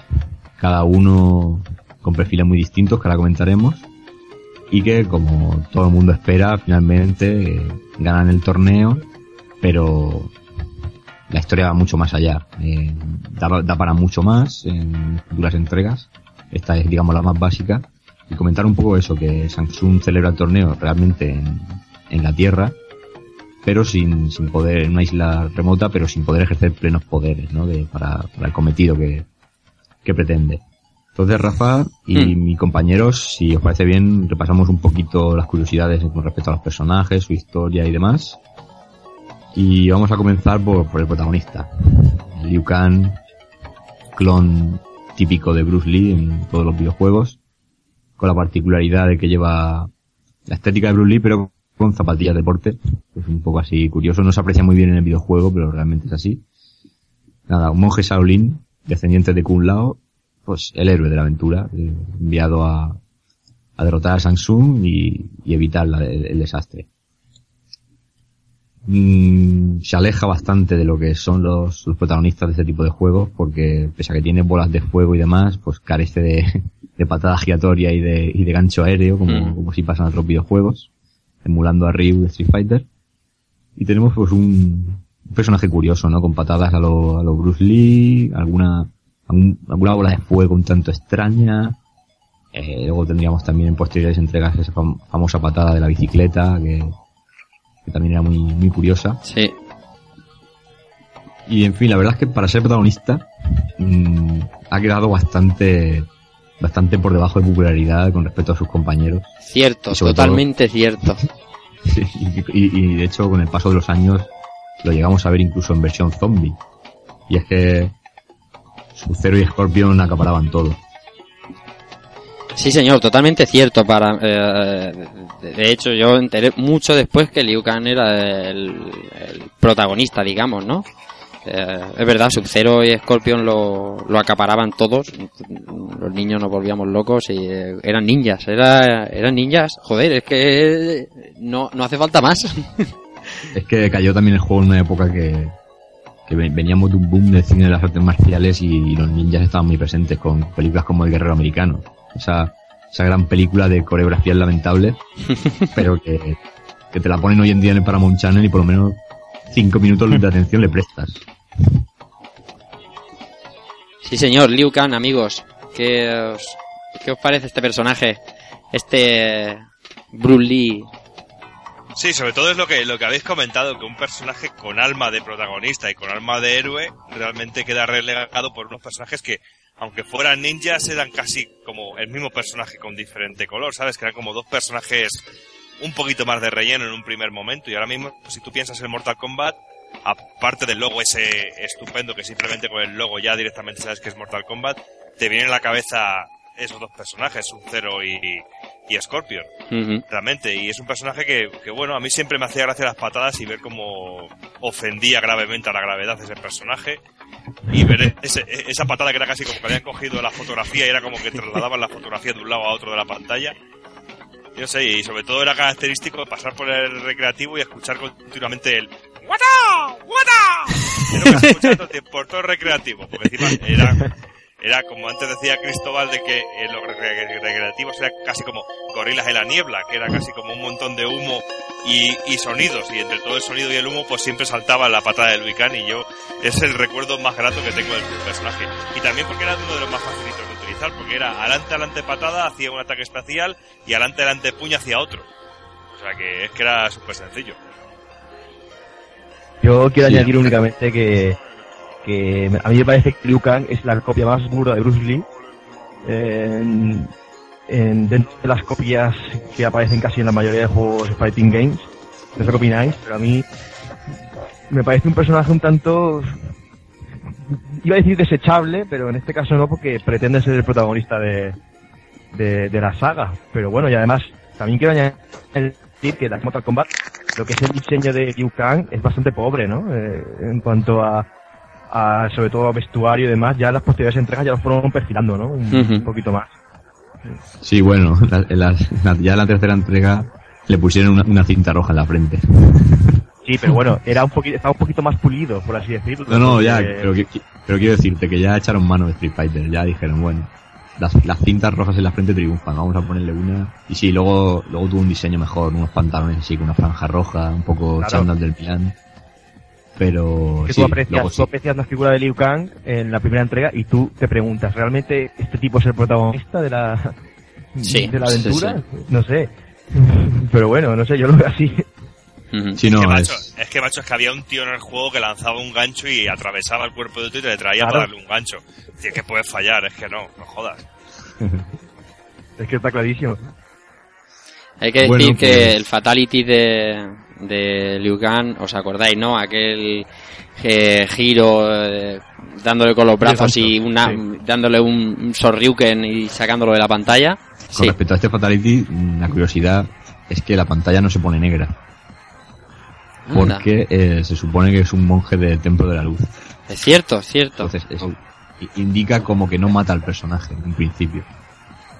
Sí, bueno, pero el, el guantazo es, es Sí, es importante. Hostia, Eh, hostia, la terrible. segunda parte se- en la segunda parte se convierte en dragón y le arranca medio cuerpo. un descontrol. Ese mes no pago Iberdrola de la luz, eh, me da a mí. eh, el- el comentar un poquito del final de Kang, de cuando gana el torneo, eh, regresa a las competencias del torneo a sus verdaderos anfitriones, que son los templos Shaolin, y él continuará pues con sus ritos Shaolin y, y restablecerá el verdadero prestigio de su gran torneo. Son las, las inscripciones que ponen después de- en el final de cada personaje, después de matar a Shang Tsung. Bueno, y como, como habéis sacado, hemos metido por en medio el tema de Sub-Zero y Scorpion, los iba a dejar un poquito para el final, porque Sí. son los que la gente más, más gustan de saber de ellos, pero vamos a meterlos ya. A quien tú quieras. Sub-Zero y Scorpion es, es bastante curioso. Eh, bueno, son dos clanes de ninjas antagonistas totalmente, y por supuesto, pues, Sub-Zero y Scorpion no se pueden ni ver, o sea, eso, eso es así. Ujú. No hay que decir muchísimo más, solo que Scorpion es un, es un espectro, aunque en el torneo no se, no se, digamos, se sepa ciencia cierta, pero una vez que hace su fatality, eh, queda, queda claramente demostrado. Sí, Bueno, esa- esa y en el final, en el final también lo comenta. Él va buscando, sobre todo, si me equivoco, ven- venganza hacia Sub-Zero porque Eso es. fue su asesino ¿no? en, en- en vida. Y Sí. Sub-Zero, básicamente, mm, si- sigue, vamos, con su ansia de venganza, ¿no? O sea, de rivalidad, mejor dicho, contra, contra Scorpion. También, la excusa Sí, de, porque, de los sí, porque real- realmente Sub-Zero no solo mató a Scorpion, sino que acabó con todo el clan de, de Scorpion. Sí, sí. Acabó con todo el clan y con el propio Scorpion y es la venganza por la que, sobre todo es la rivalidad de estos dos clanes. Y, y es, es curioso lo de Sub-Zero porque en posteriores entregas ya es un hermano, luego a- a- se ha convertido también en robot, o sea, lo que ha pasado con este personaje es realmente, realmente extraño. por. Explotación brutal. Sí, sí, o sea, es una cosa... Pero bueno, yo diría que es mi personaje favorito. Sí, bueno, eh, yo creo que estarás ahí con el 80% de la de los de los jugadores del primer título. Pero no te creas, ¿sabes? El, el- por lo visto el más querido por la gente suele ser Scorpion. Yo pensaba que era más bien al contrario, pero... Eh, Yo siempre pero he sido al contrario, sí, yo he sido como tú de, de Sub-Zero y anti-Scorpion, porque claro, esto es así. No se puede en la, ser en la portada del, del último Mortal Kombat ya veis que los protagonistas son Sub-Zero y Escorpión, o sea, De hecho, Sub-Zero tuvo un juego solo que se llamaba Sub-Zero Mythologies o... Mythology, sí. ¿Verdad? Juego bastante dantesco. Sí, claro, bueno, o sea, sabemos Mm. los spin-off como, como surgen. Eh, de Sub-Zero, eh, hablando de la jugabilidad, eh, aquello de congelar y hacer un gancho, que es algo que Sí. tenemos todos, que lo- eso facilitaba demasiado, me parece que demasiado las cosas, ¿no? Por eso se lo decía a todo el mundo. Porque el input era muy fácil de hacer, era, eh, era Hadouken eh, puño y salía el, el congelado, el rayo del congelar, y luego le hacías un gancho y así que le sacabas media barra.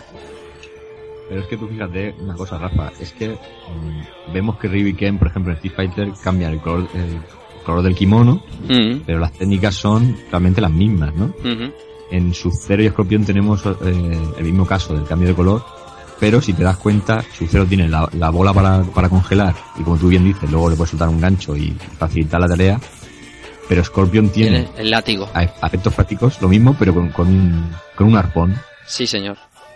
El otro día Ah, comentaba con José Manuel, eh, dando una vueltecilla por ahí por Retro Madrid, eh, aquello de que eh, eh, Sub-Zero y Scorpion es el mismo sprite con otro color. Eh, o no, hay, hay gente que defiende, aquello- por, sobre todo en el por de Mega, Scorpion y Sub-Zero es el mismo sprite con... Tiene una, una diferencia, una postura igual en el stand, o sea, en el, en el, en el estar de pie sin atacar, es Bueno, absolutamente creo igual. que Sub-Zero lleva la, la mano más hacia el pecho y Escorpión la lleva más levantada. En el arcade. En el arcade, sí. Sí, pero de, mo- de momento el actor de el actor que está detrás de la captura es el mismo. O Buah, sea que- ya ves. Sí, sí. Estoy viendo ahora mismo la, la diferencia que comentaba Keiko. Eh, es cierto que tiene el. Eh, eh, Scorpion tiene el, el- Una joya, así un poco levantado. Y, y Sub-Zero está así como un poco más protegiéndose el pecho. Pero en esencia lo que es el diseño al completo, eh, exceptuando este detalle, es lo mismo cambiando los colores. Y, Y- y como de- veremos y más adelante, no es el único. No, no, eh, y de colores quería hablaros porque la, la curiosidad más básica de, de estos dos personajes y, y que luego en posteriores entregas veremos que viene un ejército nuevo de, de personajes con, con kimonos de otros colores. Es que todo esto se debe a un, bueno, aparte de que triunfó y que, y que vistosamente y comercialmente fue muy, muy bueno, esto viene en en respecto al, a un guiño hacia el cine de, de ninjas de los años 70, que hay, un- hay un director en particular, que ahora no recuerdo el nombre, que era el que más po- popularizó este género, pero hacía unas películas de, de- mucho peores que de serie B. Aquellas que se veían los cables. Pu, claro, Sa- saltando menos, la o sea, espada. desde, la- desde las coreografías a todo lo demás era todo pésimo, pero la, la particularidad era que, Las amo. que los, los ninjas todos los que aparecían eran de colores muy chillones, cuando en realidad un ninja se caracteriza por sigilo y por ser oscuro y por camuflarse en el, en el ambiente y no por, por resaltar entre, entre los demás. Entonces, eh, el tema de estos dos personajes viene, viene un poquito de, de aquella época. Y en cuanto a Escorpión, decir que el grito que, que emite de- cuando lanza el arpón, el, el famoso Get Over Here, este mítico, lo grabó el, el señor Ed Boon, porque era Anda. prácticamente su personaje, su personaje favorito. Ujú. O sea que la voz del, del FX es Ed Boon. Bueno, el- eh, por, por lo menos de ese ataque. Y Sí, creo sí, que se, sí. ma- se ha mantenido en varias entregas de la saga, por lo menos ese ataque siempre lo dice Ed Boon. Lo de- lo de- el resto de golpes y demás ya creo que no, no le pertenecen. Ujú. Con respecto a lo que comentabais de los colores, de, de- de los ninjas en este caso, creo recordar que Scorpio lleva el color amarillo en su traje porque en el clan ninja representa, el color amarillo representa como cobardía o algo así, eh, en contraposición a, a Sub-Zero, ¿no? Y el color azul que se representa un poder, ¿no? Teniendo en cuenta, ¿no? Ese- esa intrahistoria que hay, ¿no? Entre ambos, ¿no? En el asesinato de Sub-Zero a todo el clan y demás de Scorpio y demás. Quiero recordar. Ujú. Qué curioso, qué curioso. Si no, na- nada está, casi nada en este juego está elegido al azar. O sea, aquí una- uno de los aciertos de Mortal Kombat es lo bien pensado que está todo, ¿no? Sí, que con una, una, una cosita, además, creo que Sí, sí. es bastante claro que en Mortal Kombat, lo, eh, lo que es la lista de personajes, aunque es breve, están muy claras las dualidades, ¿no? De contraposición, Ujú. ¿no? O las dualidades antonímicas, ¿no? Porque tenemos a Scorpion Sub-Zero, tenemos por otro lado, ahora comentaremos a, a Keino y Sonia, ¿no? Luego tenemos a, a Liu Kang con Samsung y demás. Aunque es una historia completa con la, bueno, la arquetípica historia del torneo y demás, sí que hay una, una serie de intrahistorias ahí, yo creo que están bastante bien prefijadas, ¿no? Se aleja un poco igual de, de lo manido, ¿no? Que es a veces la- el argumento, ¿no? De los juegos de lucha. Sí, señor. Sí, si no fuera por la asistencia de King of Fighter, quizá el argumento, digamos, más currado, entre comillas, sería el de, de la saga Mortal Kombat, ¿no? Porque King Ujú. Fighter es un poco ambiguo, siempre con esos finales un poco que uno no sabe muy bien cómo tomarse. Sí, que, que es Bueno, canon, que no es canon y... es que- Claro, efectivamente, efectivamente. precuelas y demás. Hablando un poquito de Scorpion y Sub-Zero, pues bueno, el, el Fatality de Sub-Zero, como has dicho antes, es, es yo creo que el más memorable, porque arrancarle a un tío la cabeza y la espina dorsal, eso en su momento era impactante cuanto menos, ¿verdad? Fue el que, el que despertó todas las alarmas, o sea, mm, digamos que el, el icónico es el de arrancar la cabeza, como ejemplo como el de Johnny Cage, pero Sí. el de, el de Sub-Zero es que iba al extremo ya. Sí, era, era, efectivamente, el, brutal impacto visual. Eh, decir del final de Sub-Zero cuando termina eh, el juego, eh, después de darle el título, desaparece, bueno, el típico cuento de niña, ¿no? Eh, desaparece entre las sombras y los árboles, eh, pero trincando la pasta que le habían dado del, del, del torneo. Eh, porque el final de Mortal Kombat de cada personaje siempre tiene ahí un puntito, bueno, luego con John Cage os lo comento, tiene un puntito ahí de, de gracioso, ¿no? Scorpion, pues eh, el Fatality es sacarse la máscara, que se descubre que tiene una, una calavera de esqueleto, ¿verdad? Y escupir fuego y quemar, y quemar al oponente, también mítico. Y en el final, pues eh, nos dice, pues lo que hablábamos un poquito antes, que fue asesinado por Sub-Zero y eh, regresa aquí para vengarse, pero maldito, ¿no? Eh, tú- tiene que abandonar, abandonar a su familia y a... Claro, se, lo- se lo han cargado. Y tiene que volver aquí como un espíritu eh, para, para vengarse de Sub-Zero. Efectivamente. Bueno, pues si os parece bien, vamos a coger otro que tiene bastante miga, como es el que han mencionado, el caso de Johnny Cage. Johnny Cage. ya lo sabemos, es un actor bastante ególatra que vale, es elegido por Raiden, pero también quiere demostrar un poco en el torneo eh, que sus, las habilidades que muestra en las películas son reales, que no son efectos especiales. Eh, básicamente la historia de este personaje es esta. Aparte, radica más su importancia en el carisma que puede tener en, cuando lo hemos visto en películas y demás, por, por el tema de que es el que más sentido del humor tiene, el que gasta Ujú. bromas y demás. Eh, también le tira un poquito los trastos a, a Sonya Blade. Y, y bueno, lo curioso de Johnny Cage, pues el tema de Johnny Cage es que en principio no iba a existir en, el, en Mortal Kombat. Se le propuso a Jean-Claude Van Damme Claramente. Claramente. Qué grande. se le propuso que, que participara en, en el juego, de hecho, interpretándose a sí mismo. Pero no, las negociaciones no llegaron a buen puerto y curiosamente Van Damme de paso de Mortal Kombat terminó encarnando a, Gui- a Guile en, la película de Street Fighter, o sea que es un poquito... Sí, sí. ¿De qué año? Eh, eh, eh, la película de Street Fighter es del 94 o así, ¿verdad? Sí, es del 94. si Mm, esto sería por el 92. eh, Algo, algo tendría ya ahí pensado. Pues no lo sabemos, pero realmente es que fue el, el- en el 92 es el, fue el boom de Van Damme, ¿no? En Sí. época. Fue cuando hizo Contacto Sangriento Sí, y demás. sí. Bueno, Contacto Sangriento es un poquito más antiguo, pero vamos, que era, era, era el boom. Entonces, claro, eh, lo querían meter en el juego. También sería un reclamo comercial realmente espectacular, ¿no? Pero bueno, el tema es que, que no llegó a buen puerto el asunto. Y como Ed Boon lo quería dentro del juego, dijo, pues mira, cogemos la estética de Van Damme en Contacto Sangriento, con, con esa especie de, ¿Mallitas? de mallas o de color ¿Mallitas? que lleva Van Damme. ¿Las mallitas? Sí. Qué odioso. Me resulta Johnny Cage lleva. odioso, te lo digo en serio. Es verdad, ¿eh? Esto de las gafitas, Cae bastante mal. este movimiento que hace de las gafas, es, es que es realmente odioso. Bueno, es lo que hemos dicho, Johnny Cage es un poco el punto de humor, ¿no? Entonces, le metieron, porque, porque hay que recordar que mm, después sí que creo que le añadieron las gafas ya durante el combate y demás, pero, pero en Mortal Kombat 1 era la cara descubierta.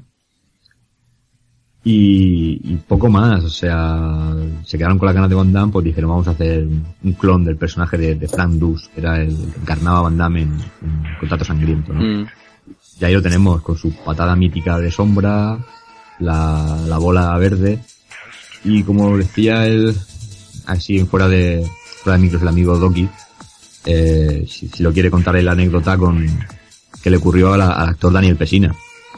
Bueno, pues no, como bien decíais antes, pues eh, ya que Van Damme no estaba disponible, no sé por qué, porque luego, como bien habéis dicho, hizo la película Street Fighter e incluso hizo aquel juego que es pura bazofia de Street Fighter de Oh, oh. Bueno, en, la, bueno. en- en la cual también estaba digitalizado. O sea que, Uh, aquí el y amigo no- y Juan no Vela. solo- y, no, y no solo eso, porque aparte también de hacer ese juego de lucha, también hizo luego otro que también era con imágenes así, estilo muy a lo Mortal Kombat, que el de Time Cop, no sé si lo recordáis. Sí. Sí, efectivamente. Sí, sí. también tenía también tenía este rollito y bueno y, y a falta de Van Damme pues co- pillaron al tipo este que al Daniel Pesina que también era un piscinero de los buenos que era muy del rollito de Van Damme también un artista un artista marcial sobre todo que era muy famoso por el, el trabajo que hacía en exhibiciones más que en combate y el y bueno el sprite la captura de movimientos no solo servía para Johnny Cage servía también para Sub-Zero, Scorpion, Reptile, Smoke, Mosaibon tanto las versiones del Mortal Kombat 1 y el 2. Ujú. Y la anécdota, que es que esto lo hablaba antes con el amigo de Bill Ryu, antes de empezar a hacer el programa, me dijo, oye, ¿vas a hablar de esto? Y digo, hombre, claro que vamos, ahí hemos hablado un poquillo de ello, de que fue curioso porque, curiosamente, el personaje de Johnny Cage no aparece en Mortal Kombat 3 porque Daniel Pesina fue despedido y, y erradicado totalmente de, del mundo de Midway en 1994 porque solo se le ocurrió a él ponerse la ropica de Johnny Cage y empezar a hacer publicidad de otro juego, de un arcade de Storm. ¿Sabes? Es- que me es increíble. Es como si esto ahora mismo coge Messi y se pone a hacer publicidad del Real Madrid. Por poner un ejemplo, algo de eso. Y es que no solo esto, porque también hay un link donde habla un poquito Daniel Pesina de ya, eh, ya años, muchos años después, y es que también se, eh, también fue acusado de robar cierto material de Mortal Kombat para luego llevarlo a la competencia y para un juego que no se os sonará que se llamaba Kasumi Ninja, pues eh, bueno, seguro que lo conoceréis Sí, más sí, por el, sí. el- el- el escocés que se levantaba la falda y salía, salía un cable de debajo de la falda. Pues de ese juego. Y bueno, luego también como curiosidad, Johnny Cage aparecía en, en Mortal Kombat 3, no, en Ultimate Mortal Kombat 3, eh, en la, en, pero no como personaje, sino salía la tumba de Johnny Cage en el, Sí. En el escenario de- del cementerio, que es muy, es muy cachondo. Ujú. Y luego aparecería también en Mortal Kombat Trilogy, pero ya sería con un space cambiado porque se cambió al actor y todo porque fue un cantazo lo de Daniel Pesina de la hostia. Y es un cachondo, si buscáis Daniel Pesina por, por internet encontréis una, alguna entrevista de él que cuenta todo el caso con, con, con la compañía y lo mal que le fue. A este pavo Sí, no, se le subió, se le subió a la cabeza. muy curioso, la verdad. De hecho, pese a todo, creo que su hermano, que creo que es Ángel Pesina, creo que, sí- que sí que siguió en la saga interpretando a algún personaje. Sí, si no sí, yo me la saga porque estaba metido también, sí, sí. Claro. Vaya percal que se quedó, se comió el hermano, ¿sabes? No sé. Vaya percal. Pero es que es muy cachondo porque si tú ves las imágenes de la publicidad del arcade este, Mm. sale el del Daniel Pesina abierto de piernas completamente, como hacía Van Damme y como hacía el personaje Johnny Cage, entre dos máquinas de Brown Storm. ¿Sabes? O sale dando una patada a la máquina, tío. Es que es muy cachondo ver la publicidad porque ¿qué se le pasaría por la puta cabeza al tipo, tío? Es que no. Yo creo que se metió una, algún, ácido en el ojo o algo y se puso a hacer eso, no, no lo entiendo. Bueno, el Fatality de Johnny Cage eh, también lo tenemos todos en mente, eh, arrancarle la cabeza, como decía antes Keiko, y en el final, pues nos dice que después de ganar el torneo se va a Hollywood a hacer eh, Mortal Kombat The Movie. Está guay, es un puntito ahí que... Está muy bien, sí. Sí, Yo además querría añadir, a modo, a modo anecdótico únicamente, que si realmente si se hubiese incluido a Van Damme como personaje de Mortal Kombat, yo creo que, que con este caso, tú lo sabrás bien, el Fatality estaría clarísimo, ¿no? Hombre, Sería- patada de Jean-Claude repetida tres veces y le arranca la cabeza. Fácil. O sea, es que es así, no, no hay más. Patadita de Jean Claude, si puede ser repetida cinco veces. sí, sí, sí, sí. Ahí... Y cabeza y todo cuerpo destrozado, y ya está. Fatality estaría más, más que prefijado. sí, Y luego, y luego la posición de victoria se pegaría el bailecito de la vaina loca. Ya, Por supuesto. todo. Madre mía. Ese Fatality sería brutal. Estoy acordándome de la imagen de, de la película de Street Fighter The Movie. Eh, eso que comentábamos el otro día, eh, cuatro veces repetía la misma patada, la misma. Qué brutal. Sería brutal. Bueno, ahora si queréis vamos un poquito, la cosa un poquito más suave. Eh, vamos a hablar de la única mujer del juego, que es Sonya Blade. En cuanto a ella, más que nada, pues el tema es que es una, un soldado del ejército de Estados Unidos, que también se mete un poco en el torneo eh, por el hecho de, de que va buscando al asesino de uno de sus compañeros, que es, que es Kano. Ujú. Eh, bueno, nombran en el juego la, a un tal Jax, que es su, su compañero actualmente, que no puede retenerla y, y como hemos dicho, Sonia escapa hacia el, hacia, bueno, hacia el mundo exterior, no, hacia la isla donde se celebra el torneo y va en busca de venganza, sobre todo contra Kano. Finalmente, o por lo menos, lo que es el, el ending ahora no lo contarás tú, pero lo que es el canon de, de su historia al final es que es secuestrada por, por Samsung y se la llevan a- al mundo exterior donde tiene lugar el segundo torneo Mortal Kombat que de hecho en el escenario final podemos ver a Shao Kahn sentado y a un lado tenemos a, a Sonya Blade y al otro a Kano totalmente encadenados y de hecho los protagonistas van a van a ese torneo prácticamente a liberarla Ujú. como aquel que dice Sí. particularidades bueno eh, era la contrapartida a la Chun-Li en aquella época y sobre todo tenía ataques así muy curiosos no como la, la pinza o Mm. o el rayo este que tiraba por el aire y su fatality que también nos comentarás que era bastante bastante particular Sí, aquel eso de, de, fuego, esa esfera de fuego que hacía como un, un beso, que yo decía eh, de, pequeño, el beso de fuego, te tiraba como una esfera de fuego y te, y te prendías. Del final, eh, en el final te dice que libera a sus compañeros y pone fin a la a, que, a Black Dragon, que es la, la organización de Kano. Eh, la historia de para el segundo juego es un poco, claro, sacada en el segundo juego. En el primero no te dice que, que, la, que la raptan y que la secuestran, ¿sabes? no por eso te digo que los cánones que luego se marcan son unos pero claro el ending de cada, cada personaje varía en función de que ellos son los que ganan el torneo efectivamente, efectivamente. El, el canon es que Liu Kang gana el torneo y efectivamente secuestran a Sonya Blade y el segundo torneo es como tú dices bien para como para liberarla pero claro en su final pone pues que libera a sus compañeros que acaba con Black Dragon la, la- la corporación de, de Kano que era el malo el antagonista como decía Juan el antagonista de Sonia lo que no sé yo de esta chica es por qué cuando terminaba el combate y ganaba parecía que acababa de hacer un salto de altura a lo, a lo Ishimbayeva. A ver, ¿por, por qué? Eso yo creo que es más un, un deje que tenía la actriz que, lo, que la encarnaba que creo que se dedicaba a alguna particularidad de esta de alguna disciplina sí porque la tenemos como un personaje muy rudo en Sí, la sí, historia, sí, lo sí, menos sí. lo que vemos en las películas y demás, y, y de repente un gesto así tan ¿Mm? tan suave, pues no, no, no casa muy bien. Supongo que será un poco por acentuar el tema de que, de, digamos, que es una mujer y por no hacer gestos demasiado demasiado bruscos y, y de- desmarcarse un poco de, del resto del personaje. Vamos, es una idea que se me ocurre ahora mismo. Pero, pero sí, canta, canta un poco. Yo que eh, eh, en aquella época que no había muchos personajes de mujeres en los juegos de lucha, esta personaje a Chun-Li no le llegaba, entonces no le llegaba, pero vamos, ni a la suela del zapato. No, difícil, lo tenía difícil. Lo tenía en muy día, difícil. Con la cachaza que enseñan el juego nuevo todavía, pero... Eh, hablamos ahora de su antagonista, de Keino. Pues sí, creo que prácticamente lo hemos dicho todo. eh, es un es uno de los miembros del, del Dragón Negro. Vamos, criminales de, de traficantes de armas y todo lo que uno se pueda imaginar. Trampero total. y se asesina a uno de los compañeros de, de Sonia y prácticamente poco más que huye hacia el torneo porque también tiene digamos cierto, cierta simpatía con o alianza con Samsung y, y toda la tropa ¿no? Mm. poco más eh, como curiosidad te puedo decir que el, el ojo metálico que lleva es una es evidentemente un guiño a, a la saga Terminator y es un personaje que, que no sé por qué siempre le he tenido bastante manía. Eh, no sé si es por, por el poco carisma que tiene, pues es más el diseño que tiene que, que, que lo que aporta, ¿no? Pero bueno, también tiene su- sus momentos. Para mí tiene uno de los golpes más que más plagiado está Street Fighter, como es la bola que hace, Sí. emulando a, a Blanca, que creo que eso ya es eso ya es muy descarado ya. Sí, bueno, Raiden también tiene uno al, al rollo Emon Honda, que Sí. también ahora hablaremos.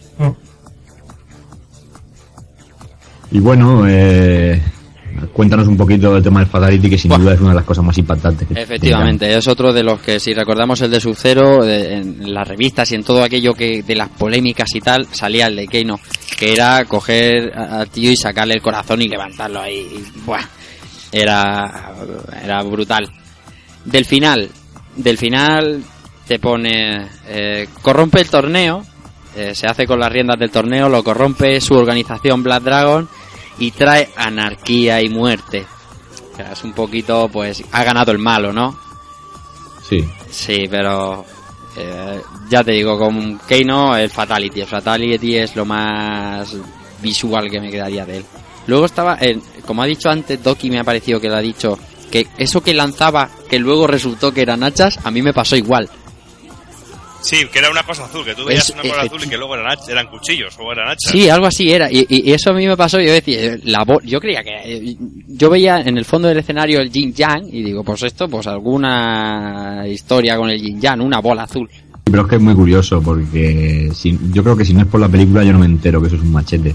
Pero es que en el, en el Mortal Kombat 3 saca también una especie de, de cuchillo a, lo- a los sables láser de Star Wars que pega un tajo así raro. O sea, son unas armas un poco, un poco extrañas. Yo quisiera focalizar el tema únicamente, muy brevemente, el tema de- del Fatality.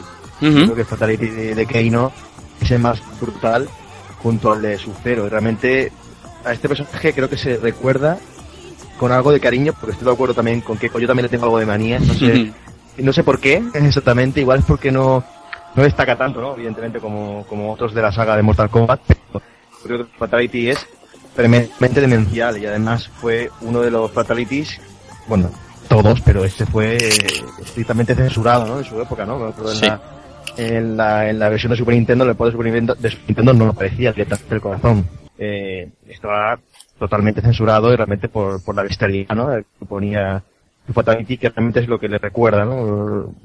Con algo de cariño, ¿no? teniendo en cuenta una comparación con los otros personajes. Mm. Y curiosamente este Fatality lo podemos ver en la película Romper Ralph al principio. Sí, es verdad. Es verdad, es verdad. Sí, sí, sí, sí.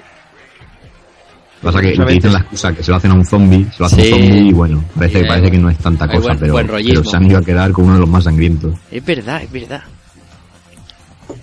Y nos queda por aquí, de personajes principales, Raiden. Queda Raiden, el dios del trueno, del rayo, el tío que se corta el pelo en la segunda película, en fin. Es el, como bien he dicho, el dios del trueno que baja a la tierra, el reino de la tierra, para reclutar a tres guerreros que puedan representar a, a nuestro mundo y tratar de, de que Samsung no pase a, a la tierra y poder hacerse con las almas de los demás. Mm.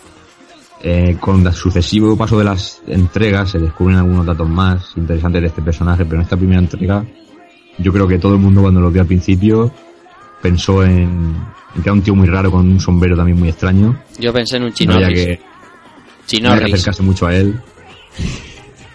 Nah, yo, sinceramente me gustaba porque me recordaba a los malos de golpe la pequeña China. Uh, es que, Estaba pensando yo.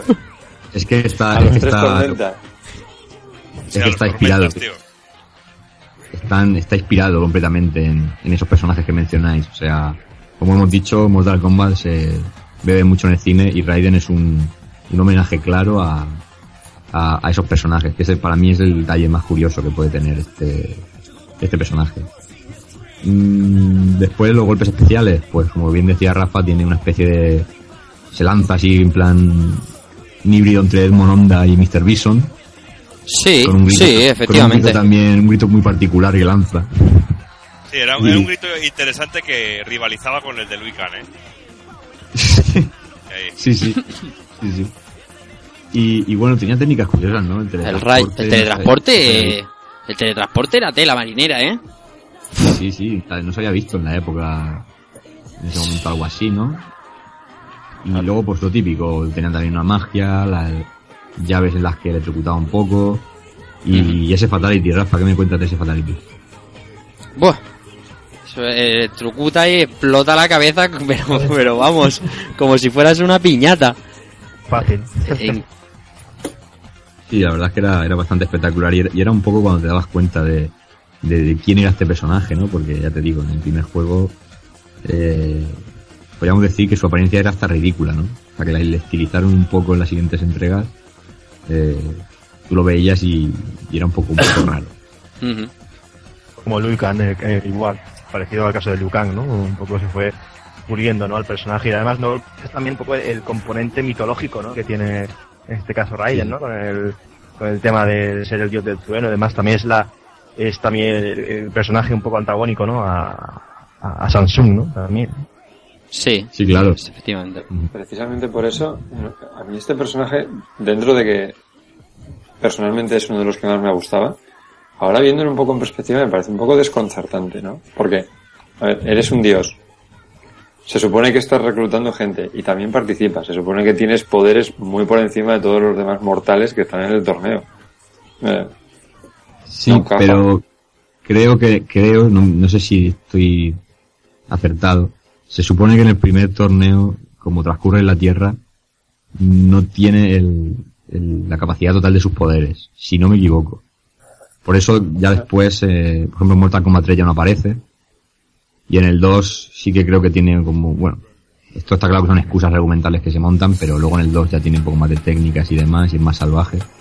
Pero creo que en el 1 utilizan por lo menos esa excusa en, en las películas también en los seriales y demás, como que, que no puede expandir todo su poder en lo que es la, el reino de la Tierra. Pues a mí ya me parece que estaba roto en el 1. O sea, es decir, Sub-Zero y Scorpion tenían el congelar y gancho y látigo, o sea, y, la- y la- y el, el gancho y el látigo, ¿no? O sea, y el gancho. Pero eh, Raiden a mí me parecía que estaba roto, o sea, tenía, eh, ya os digo, los teletransportes, el teletransporte no era como el de Dalsim, no era teletransportate y ya está, no, era teletransporte y te endiñaba. Ya te daba un- un- una hostia, o sea, no sé. A mí me parece que estaba, estaba bastante dopadito. Sí, no, son personajes que si los sabes controlar a veces ni te tocan. O sea, es, Efectivamente, eso es lo que me, claro, sí, requiere un- a lo mejor más técnica que que Liu Kang, por ejemplo, pero pero controlar a Raiden te da una ventaja bastante, no sé, a lo mejor es el- la, la percepción que tengo ahora, ¿no? De haberlo jugado ahora y haberlo haberle dado tanto. Sí, sobre todo en versiones posteriores es mucho más brutal. O sea, Ujú. Ese tipo de técnicas son tienen mucha más ventaja que sobre todo que, que en la primera parte. Pero en el final de Raiden eh, gana el torneo y, por supuesto, eh, no se sorprende. Claro, es un dios del trueno. Eh, entonces lo que hace es invitar a los demás dioses para hacer otro pequeño torneo De entre tanto y tanto, pues destruyen el mundo luchando. Y al final te pone un bonito mensaje que pone Have a nice day, que pases un buen día. Y se, y se quedan anchísimos. te dicen, hemos destruido el mundo, Sí, no. Have a nice day. Muy bien. Nada, pues eh, seguimos ahora con ya lo- los dos últimos personajes, digamos, a priori, ¿no? Porque luego nos quedan dos más. Pero ahora vendría el Goro, eh, apodado el Príncipe del Dolor, que es el arma secreta que utiliza Samsung para poder meterse en los torneos de Mortal Kombat y, ganar nueve veces consecutivas. Es un ser, digamos, una especie de híbrido entre hombre y dragón. Y posee cuatro brazos y es uno de los, vamos, es, un icono también de, de los fighting games y un poquito de la industria, ¿no? Del videojuego, porque no sé, era llamativo. Era, podríamos decir que era el King Kong de los videojuegos en, en- en su tiempo. Nada, personaje que hace las veces de, de guardaespaldas de Samsung, nos lo encontramos en, en el penúltimo combate después de los mencionados Endurance, si éramos capaces de solventarlos. Sí, señor.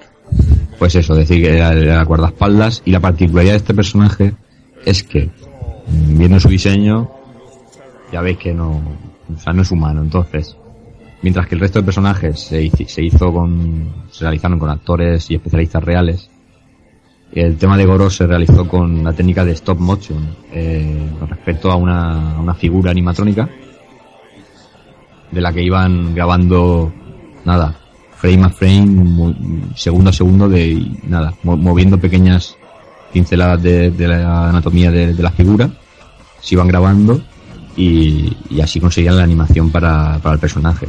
Y esto se repitió en la saga pues con, con Quintaro, Motaro, etcétera, hasta que ya llegó, llegaron las 3D y todo esto se, se eliminó de cuajo. Es lo, lo, lo más remarcable de Oro, decir que no se le puede hacer fatality. No, no se entiende muy bien por qué, pero no, no se le puede hacer fatality. Y se supone que en, los- en el canon de la historia se supone que no, no termina de, de morir.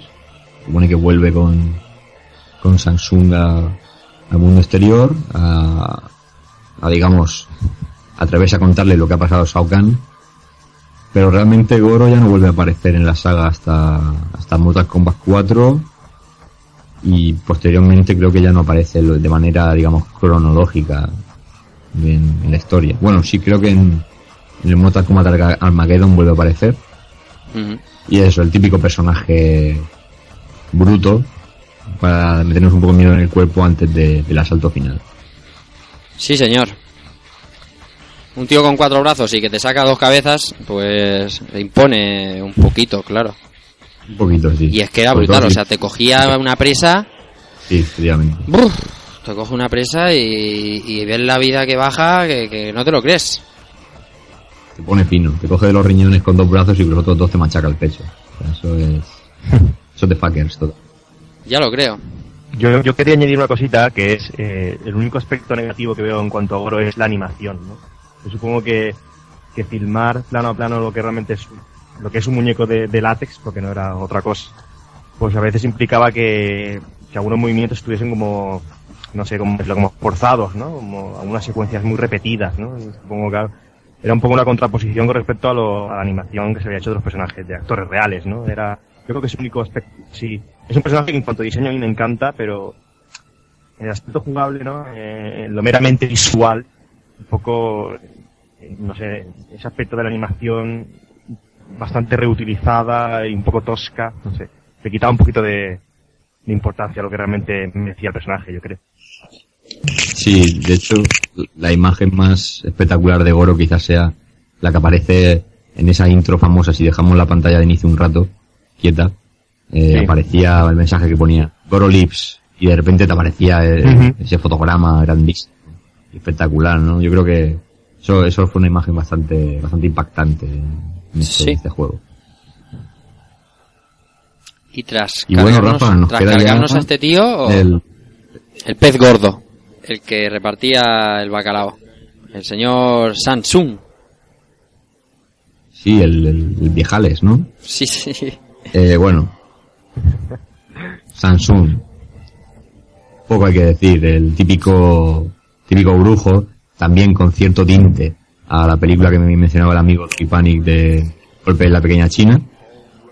Típico brujo oriental, Totalmente. vecino, bata. vecino fantástico. Con bata, con sí señor. Sí, con bata. con bata y, bata y barba blanca. Eh, bueno, era el, ese, como, hemos dicho, es el que lía todo este follón de tiempos inmemoriales.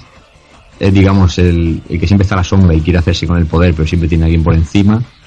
Y en este caso, cuando parecía que él era el amo, tenía detrás a Shao ¿no? Que era el que, el que le, el que le perdonaba la vida, por, por decirlo así. Como hemos dicho, la técnica esta de, de lo, vamos a decir, lo kames, porque todo el mundo decimos kames. Sí. Estas, estas calaveras seguidas. Efectivamente, eran calaveras. Y, y tenía la y tenía la particularidad de que se convertían en, cualquier personaje del, del juego. Con lo cual, Correcto. Pues tenía- que si se transformaba en Scorpion, que veces. si se transformaba en Scorpion, que era muy habitual, eh, prepárate para pillar porque lo primero que te iba a hacer era lo que yo le hago a todo el que me cruzo con siendo Scorpion. Un gancho, o sea, tirarle el, el látigo ese y un gancho. Y media vida, se acabó. Sí, sí, claramente. No, la particularidad que tiene este personaje también es que, si no recuerdo mal, eh, va flotando un poquito por, por el escenario.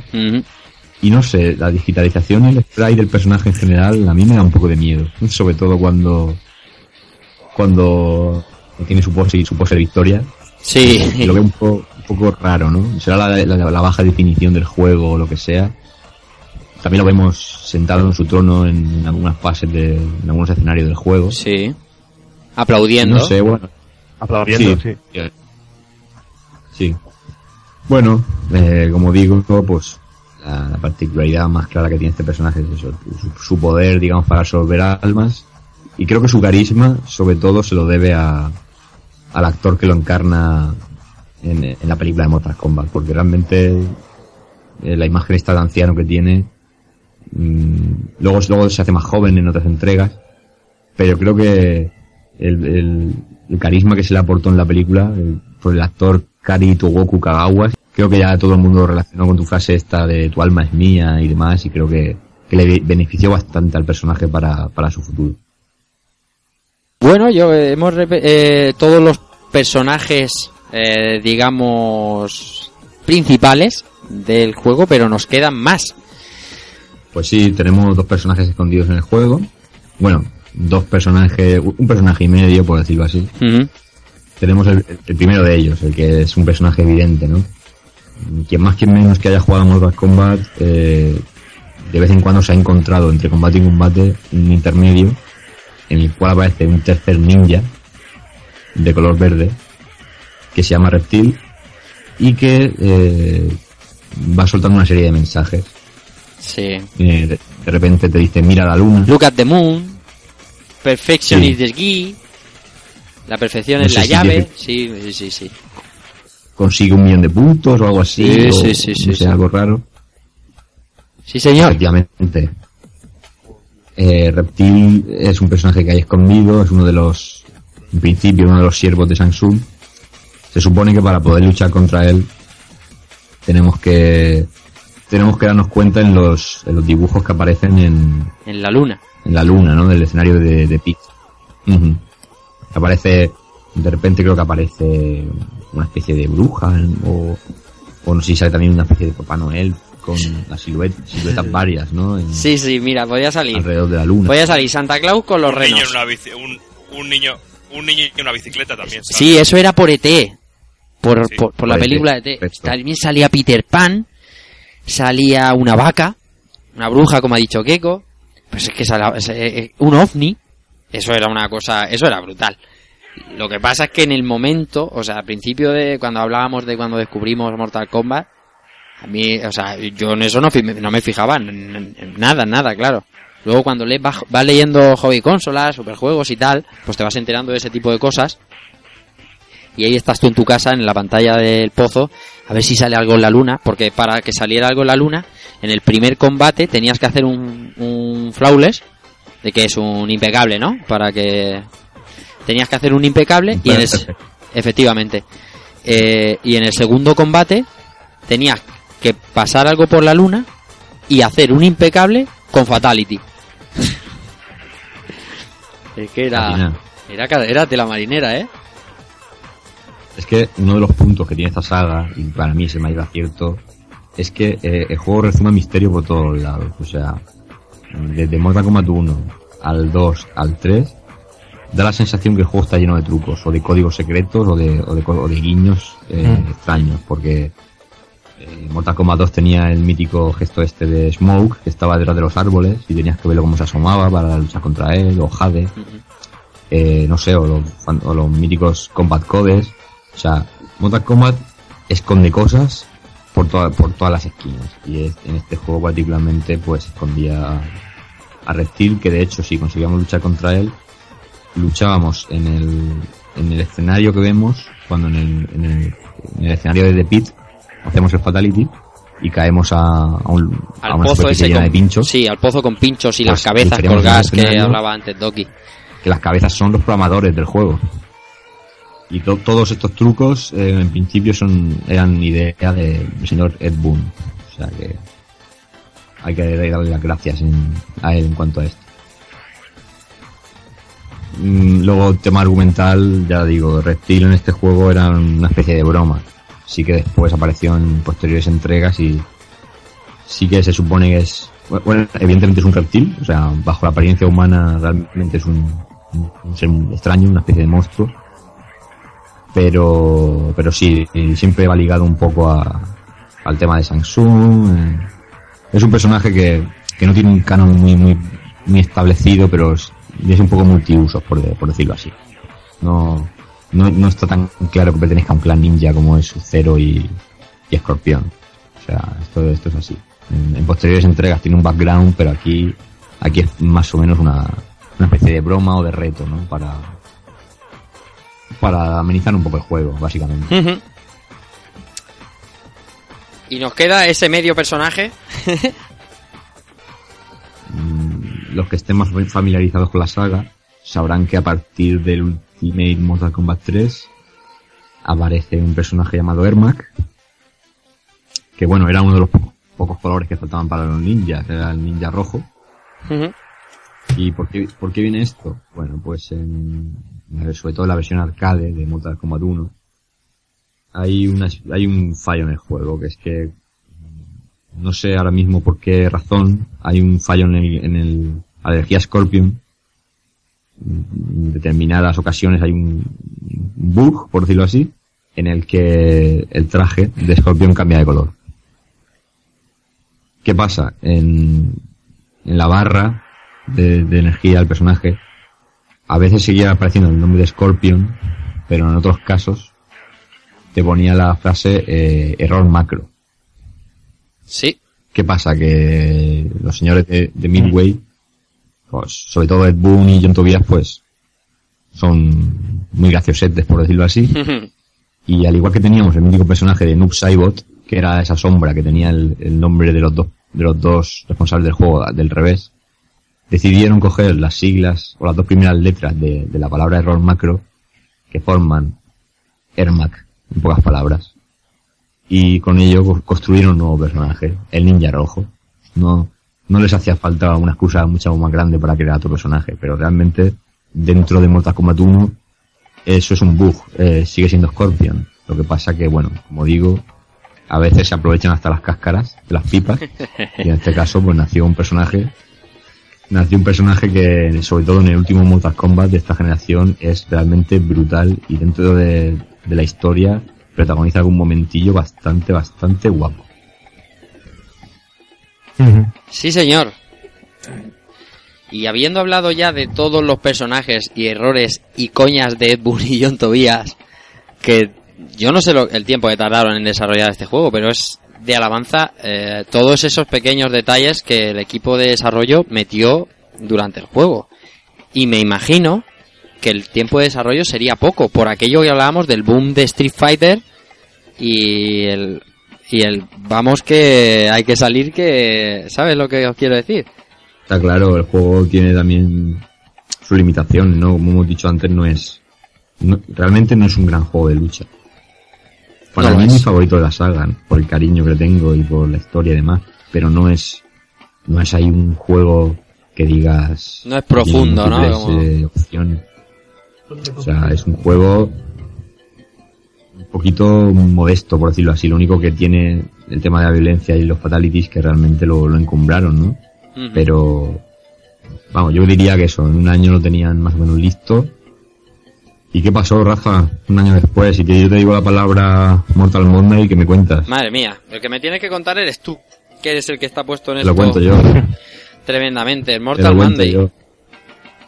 Bueno, pues eh, debido, al éxito del juego en arcade, mm, el siguiente paso era portearlo a, a las consolas de- del momento y claro, mm, establecieron lo que se llamaría el Mortal Monday, una campaña de, de marketing sin precedentes y que a día de hoy, vamos, hay pocas que se recuerden tanto en la industria del videojuego, ¿no? Eso, en aquella época, eso de poner un anuncio en televisión de un videojuego, eso era poco menos que un sacrilegio, ¿no? Y más tratándose de Mortal juego, Kombat, con lo efectivamente, que llevaba un atrás. juego como este, un juego de este tipo. Claro, efectivamente.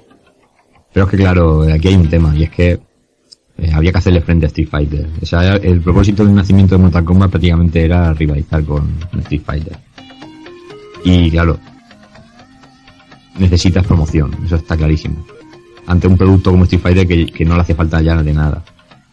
Nada, se monta un anuncio espectacular, se publicidad, bombo y platillo en revistas del sector y en otras publicaciones, las noticias de en televisión se hacen eco, eh, entrevistas a los creadores, documentales, que vamos, o sea, es una cosa que hasta incluso el día de hoy no, se ven demasiados documentales sobre cómo se hace un videojuego y Mortal Kombat. Desde, desde bien desde bien pronto ya se, desde bien prontito ya, habían documentales de cómo se hacía, ya el proceso. Y el un lunes 13 de septiembre de 1993 salen a la luz la- las versiones para consola. Consolas como Mega Drive, Game Gear, Super Nintendo, Game Boy y Master System. Con lo cual, prácticamente se comieron el terreno consolero, ¿no? Porque ya sabemos que la televisión en aquella época era, era lo que mandaba. Entonces, teníamos ahí, vamos, Mortal Kombat para, para rato, ¿no? Y ya, y ya empezó a explotarse por la licencia en, en merchandising, pues, ya sabemos, ¿no? Figuras, los propios cómics que dibujaba John Tobias para promocionar el, los Sí, libretos del propio video- de las propias instru- instrucciones del videojuego y demás. Y bueno, tarjetas, coleccionables, no sé, cromos, un poquito, un poquito de todo. Fue Mortal Monday, o sea, no hay mucho más que decir, fue un, un fenómeno de masas. Yo, yo por aquella época solo recuerdo el, el spot de ven, ven al mogollón, ven a la Nintendo, que era lo que, la una publicidad tanto casposa que se, se vendía por aquí, por España. Sí, bueno, y por allí también. eh, y de Sega Sí. también. Había, ya sabes cómo era la publi de aquella época. Y bueno, vosotros lo sabéis. Sí, sí, está muy claro. Y nada, entonces, ya, ya digo, que- versiones para consola. Habría que Sí. Si me permites únicamente decir una cosita que yo creo que además de todo el análisis que estamos haciendo con respecto a la jugabilidad, lo que es realmente el título de Mortal Kombat, también que habría que un poco mencionar, como, como bien has dicho, focalizar en este caso o reincidir, eh, desde un punto de vista casi sociológico, lo que supuso eh, la- el boom a nivel publicitario, ¿no? De, de, la, o de lo que es el lanzamiento del título, porque eso de portearlo a la mayoría de, consolas domésticas de- del momento y luego todo lo que he comentado, eh, las películas posteriores, la línea de cómics, eh, productos relacionados, mm, supuso decir, mira, tenemos un producto y vamos a, vamos a explotarlo, vamos a, a meterlo por fuerza, por así decirlo, en, en, en cada una de las mentes de los jugones de la época y realmente tuvo un éxito, funcionó, ¿no? Eh, habría un poco que analizar y daría hasta para un trabajo, yo diría, ¿no? Analizar cómo, cómo cayó esa política, ¿no? Esa, esa publicidad tan inmensa. Yo te y lo digo, cómo en la sociedad de la época, ¿no? Yo te lo digo fácil, o sea, y sin menospreciar lo que voy a decir ahora porque yo soy fan también y no, no quiero que se malinterprete. Cuando una cosa es un éxito, lo reconoce hasta, hasta tu abuela, por decirlo así, ¿no? Entonces, tú hoy en día, le- a una persona, digamos, cercana, le dices quién es Terry Bogard, y a lo mejor uno de cada cinco te va, a, te va a decir que es el mítico luchador de la gorra de SNK, ¿no? Y ya digo, yo soy fan, soy más fan de SNK que de Mortal Kombat y este tipo de cosas, pero, por ejemplo, yo voy a mis padres y les digo Mortal Kombat y enseguida, enseguida saben de lo que les estoy hablando, tanto a lo mejor por la violencia del videojuego de la época, como por, por como tú bien dices, por las películas, las licencias, determinados diseños como los de Sub-Zero que enseguida que salen se desmarcan del resto. Entonces, eh, yo pienso que, que Midway mm, se, se encontró con un éxito que ellos, ellos fabricaron, pero que yo creo que, que no se esperaban hasta, hasta tal punto. Está claro Sí, que estoy totalmente de extrema acuerdo. Yo creo que ese, ese éxito no era esperado. Por eso cuando antes decías lo de la, preparar la secuela y tal, eh, yo creo que este boom eh, le vino, le vino, yo creo que le vino todo de cara, aquello de las denuncias que comentaba José Manuel, eh, todo el, la repercusión mediática que tuvo eh, gratuita, o sea, no de promocionarse, sino de al tener una polémica de esa índole, tenías que salir en la revista casi por obligación, ¿no? Eso yo creo que les vino dado de, de, de la mano y no, no creo que esperaran este pedazo de boom. Más que nada por la calidad del juego. El juego es bueno porque el juego le, le guardamos cariño y es un, es un buen juego, pero no estaba a la altura de otros. Eso hay que reconocerlo. Tú, tú piensas una cosa, Rafa. Eh, tú piensas que si sacas todos los videojuegos eh, para diferentes plataformas a la vez, ese mes tienes prácticamente todas las publicaciones, tienes media revista de Mortal Kombat con los análisis de cada versión. Efectivamente. Con lo cual, la publicidad sale sola. Y es que, es que esa fórmula se ha repetido con las demás entregas. O sea, prácticamente, o a lo mejor con Mortal Kombat 2 en el 32X se retrasó un poco y demás. Pero el resto de entregas, yo recuerdo también cuando salió la tercera parte, pues te- tengo yo el número de superjuegos que te venían. La- los análisis de cada versión y encima la publicidad de la película. Con lo cual, Era- la portada y medio, medio número de la revista era Mortal Kombat. Claro. Pero hay que tener en cuenta que, que es un acierto, no vamos a decir que Midway jugó bien sus cartas, ¿no? Eh, realmente supo, no, está claro. supo incluir una, un- no en cuenta la supremacía evidente de, de Street Fighter en el momento, pero realmente, aunque el título no tiene la calidad, como bien ha dicho Rafa, de, en el caso de Street Fighter o otros títulos de SNK, por ejemplo, realmente influyó, yo creo, notablemente el caso de, de la publicidad y todo lo que se gestionó, hasta el punto de que, por así decirlo, como, como frase final, el dragón de Mortal Kombat se, se convirtió en, en una gallina de huevos de oro, ¿no? Sí. Y aparte- Sí, señor. Además que Está- yo está creo que fue un movimiento también bastante, bastante arriesgado. ¿eh? ¿Arriesgado? Sí, o sea, yo creo que eh, si, no- si analizamos un poco cómo se cómo pudieron llegar a orquestar todo el todo el movimiento para hacer el, la salida al mercado de manera coordinada en todas las plataformas a la vez en, en una misma fecha, yo creo que la clave de esto es el, el ceder los derechos de, de- de desarrollo de las versiones eh, domésticas. No, creo que eh, se los cedieron o firmaron el acuerdo con Acclaim. Eh, sí, sí, decir, exacto. Que no sé si se los cedieron como tal, que le dieron los derechos, pero el, el llegar a este acuerdo con Acclaim para hacer el, el, todos los ports es lo que les pudo garantizar el poder llegar a conseguir esto. Yo creo que si se hubiera planteado solamente Midway hacer este desembarco, creo que hubiera sido un fracaso. Por eso digo que fue bastante fue bastante arriesgado el, el poder hacerlo de esta vez. Y luego realmente si te pones, si nos ponemos a analizar las eh, las diferentes empresas que estuvieron trabajando en hacer los diferentes ports, eh, analizando las diferentes versiones, tampoco es que hubiera tantas, ¿vale?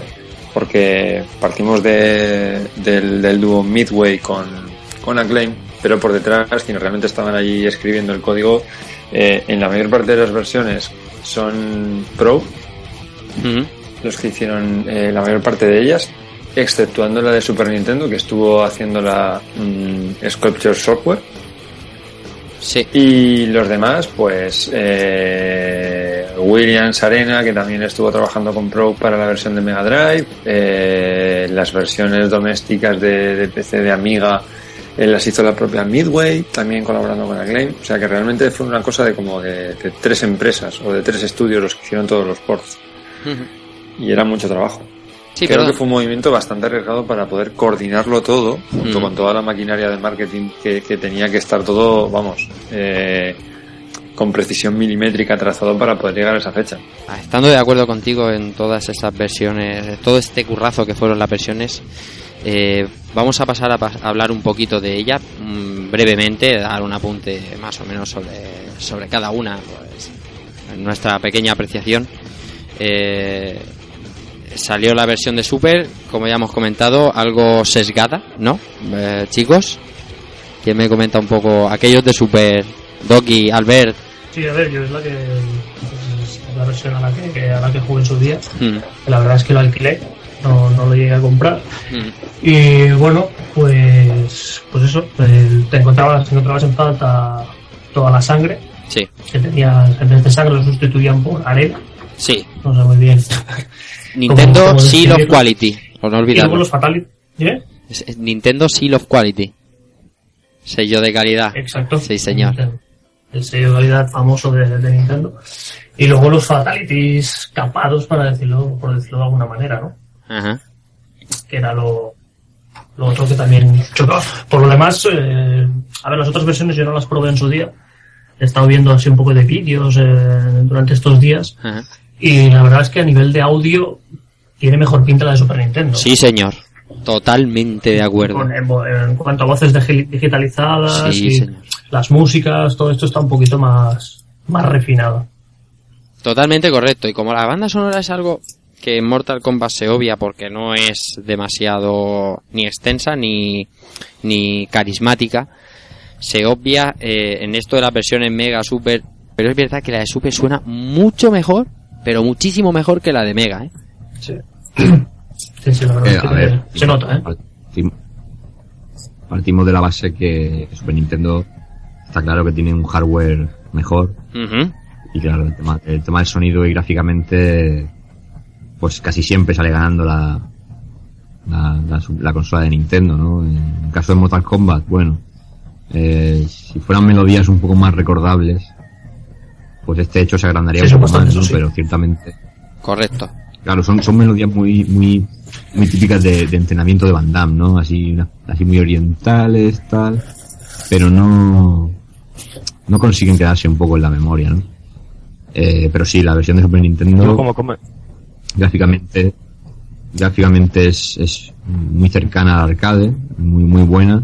Y lo, el fallito que tiene, pues es el tema de, de los fatalities y la sangre, ¿no? Que nos llegó todo cortado y fue una verdadera lástima.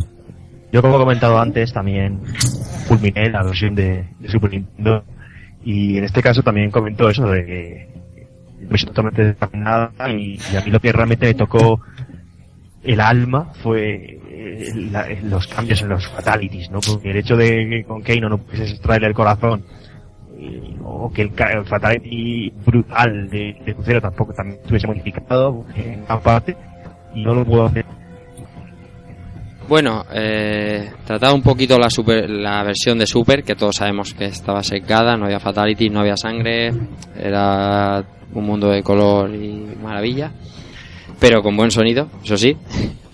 Eh, Keko, un seguero como tú, que le hemos dado al de Mega hasta que se nos han caído los dedos al suelo. ¿Qué te voy a decir? Juego de los más alquilados por mí, por lo menos. Eh, no por qué, porque sería sería el, hecho del el sadismo de matar al contrario o lo que fuera. A ver, juego que técnicamente se aleja bastante de... Bueno, bastante, se aleja un poco de, de lo que es la, el arcade. Los sprites son mucho más pequeños, que- sobre todo que en Super Nintendo. En Mega Drive son muy mucho más pequeños. En detrimento de eso, los escenarios son un poco más vistosos, pues, porque dan, al, al ser el país más pequeño podemos ver mejor el escenario. Que los escenarios se nos han pasado un poco por alto, pero también son, algunos son dignos de mención. Pero bueno, Sí, eh, llama, perdona, perdona que te interrumpa sí, un momento. Llama sí, sí. la atención que, por ejemplo, en la versión de Mega Drive, Louis Khan es, basta- es, es bastante más bajo que, por ejemplo, que Sonia. Sí, señor. Que en Super Nintendo son más o menos en la misma estatura. Liu Kang eh, en la versión de Mega es enano. Es, bast- es enano, es bastante más bajo que Sonia, por ejemplo. Y llama mucho la atención porque parece que es el, el primo pequeño de Louis Khan, realmente. Y, y había algo que, por ejemplo, mira, perdona que te interrumpa, ya termino, hay algo que no me gusta del de Mega, que por ejemplo, eh, no venía el nombre, cuando nos encontramos en la pantalla el medidor de vida, no venía el nombre dentro del medidor de vida, venía como una barrita más pequeñita verde y debajo el nombre. Y eso a mí no me gustaba porque me gustaba a mí, por ejemplo, la- que la versión de arcade sí que venía lo que es el medidor gordo Mm. y, la, y el nombre del personaje dentro del medidor. Y eso también lo traía tanto la de Mega, la de Super Nintendo como la versión de Amiga también. Sí, es cierto, en la interfaz, la interfaz era, la cambiaron un poquito a peor, ciertamente.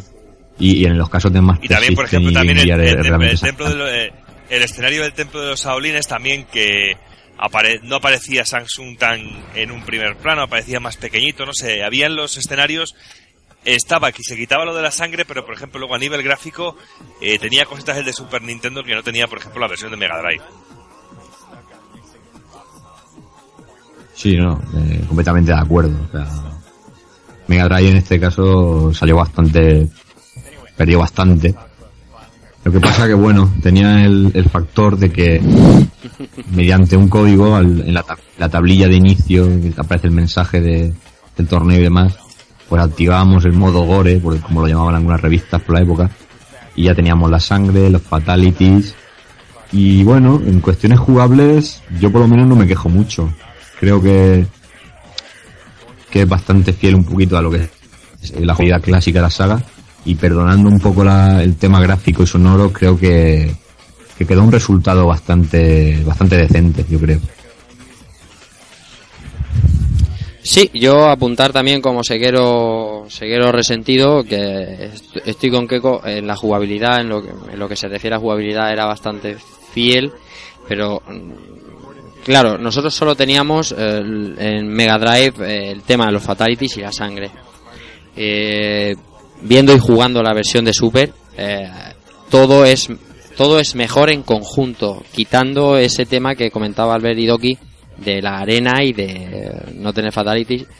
Eh, los escenarios son mucho mejor, los sprites son mucho mejor, el sonido es brutalmente mejor, pero pero sacarle el corazón a un tío, eso eso tiene un peso. Ah, y, y muy importante, Rafa, que en Mega Drive no se podía poner la pausa. Es verdad.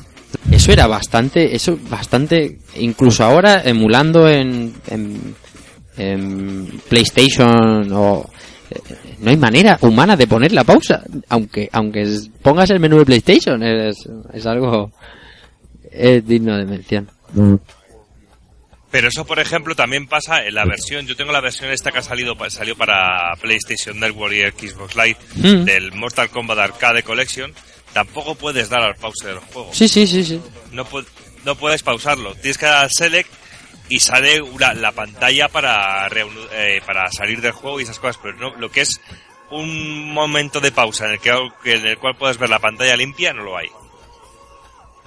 No lo hay, ¿no? Supongo que también sería para que no se vieran, para que no se vieran errores de, de captura o alguna cosa de esas, quizá. Puede ser, sí, señor. Sí que puede ser, sí. Pues comentadas estas dos versiones, podemos pasar a las otras un poco más extrañas, como son las de Master y esa de NES piratona, Keko. Sí, pero yo antes quiero hacer una aclaración al comentario eh, acabamos de oír, el tema de la pausa. Por supuesto. Y es que tiene mucha razón, no lo había pensado, pero, pero es que realmente, si nos fijamos en técnicas como la patada de Liu Kang, eh, no vemos variación en el transcurso de la patada, no vemos ningún tipo de animación distinta, ya que la patada de Liu Kang, como otros tantos golpes de la saga, es una foto estática que, Que la se arrastra. al estilo arrastrar con ratón Sí, sí. animación. Y poco más, no es como Ryu que va dando vueltas y vemos distintas animaciones. Entonces, creo que el tema de la pausa no es tan descabellado ese- esa teoría, ¿eh? la verdad es que está bastante bien traída en ese tema. Eh, cuanto a las otras versiones, pues nos quedan, vamos, yo diría que son prácticamente el mismo juego, Master System y Game Gear. Luego pasaremos con, con el tema Nintendo, que porque tiene tela. Pero Master System un juego bastante bien porteado para lo que se pide, porque estamos hablando de consolas de 8 bits, con lo cual, mm, si tenemos en cuenta que Nintendo no existió oficialmente y muy pocos juegos de lucha existieron para la, la NES, creo que era de agradecer, ¿no? De poder coger en tu Master System y jugar un Mortal Kombat, por, por muy recortado que estuviera, porque gráficamente está muy justo, las músicas son lo que son, Los inputs, digo, que van van como van, Sí. ¿no? Van de aquella manera... Pues sí, sí es que yo creo que o sea, son más o menos parecidos a los originales, pero que a la hora de implementarlos en el juego, pues estamos hablando de Master System, ¿no? Eh, ¿Qué vamos a, qué vamos a decir? Pues no, no era, no era una maravilla con respecto a, a obedecer nuestras órdenes el, Ujú. el juego, ¿no? Mm, Eh, yo he podido probarlo hace poco y, y bueno, si te eliges a Sub-Zero tienes alguna opción, pero con el resto está la cosa, aparte de que se quitan personajes también, la cosa está un poco, un poco jodida, por decirlo finamente. Sí, Ya el típico port, Master System, el mismo juego prácticamente. el típico port cercenado, ¿no? Que lo tienes que sacar sí o sí porque la licencia es lo que vende y tienes que recortar de donde sea. Si tienes que quitar escenarios, los Y quitas. que no, pues- no obstante se agradece. Correcto, 30 euros Mortal Kombat 2 con instrucciones impresas en una Olympus. Sí, sí, lo compro ya. Bueno, eh, nos queda la, la versión de Game Boy. Tampoco estamos hablando de una maravilla. Bastante mérito tiene el, haber el haber sacado un port para para Game Boy, pero claro, si digamos que Mortal Kombat tiene que hacer la competencia Street Fighter, pues teniendo en cuenta que Street Fighter también se lanzó para para Game Boy, Mortal Kombat tenía que estar presente, eso estaba estaba clarísimo nada, una conversión muy muy justita, ¿no? Eh, un, po- un poco para esos usuarios que, que aún así querían dejarse la vista en la pantalla verde para jugar a Mortal Kombat y, y en fin, ¿qué, qué podemos decir? Pues una versión ultra recortada, yo creo que más que la de que la de Master System y, Game Gear. Reconozco que esta es la Yo creo única que es versión hoy que en día no... más una joya de colección. Esta versión es la única que creo que no... Ni he jugado, ni, ni, ni la he visto prácticamente nada. Ya te digo, es casi testimonial, ¿no? Habría que, cu- habría que cubrir todo. ¿Tú le has dado caña a esta Doki? ¿Tú que A la de Game Boy del, del Mortal Kombat 1 o del 2. Del 1, del 1. Del 1 no, yo tenía, yo tengo la, eh, la de Mortal Kombat 2 y me gusta, la del 1 no la, cono- no la conozco, pero la de 2 es un, una versión que me gustó mucho. Pero la, la primera no la conozco, no, no la he jugado. Ya sabía yo que tú de esto eh, algo tenías de alguna noción de como bu- buen Nintender que eres. No, la, la de, la de Mortal Kombat 2 de Game Boy está muy bien valorada, incluso por la crítica. ¿eh? No, es, no es una mala versión en absoluto. Y bueno, la, que te- la versión que tenemos que hablar ahora sí que es curiosa, ¿no? porque la de NES. Y bueno, eh, por supuesto no es oficial, muy posterior en el tiempo al lanzamiento original.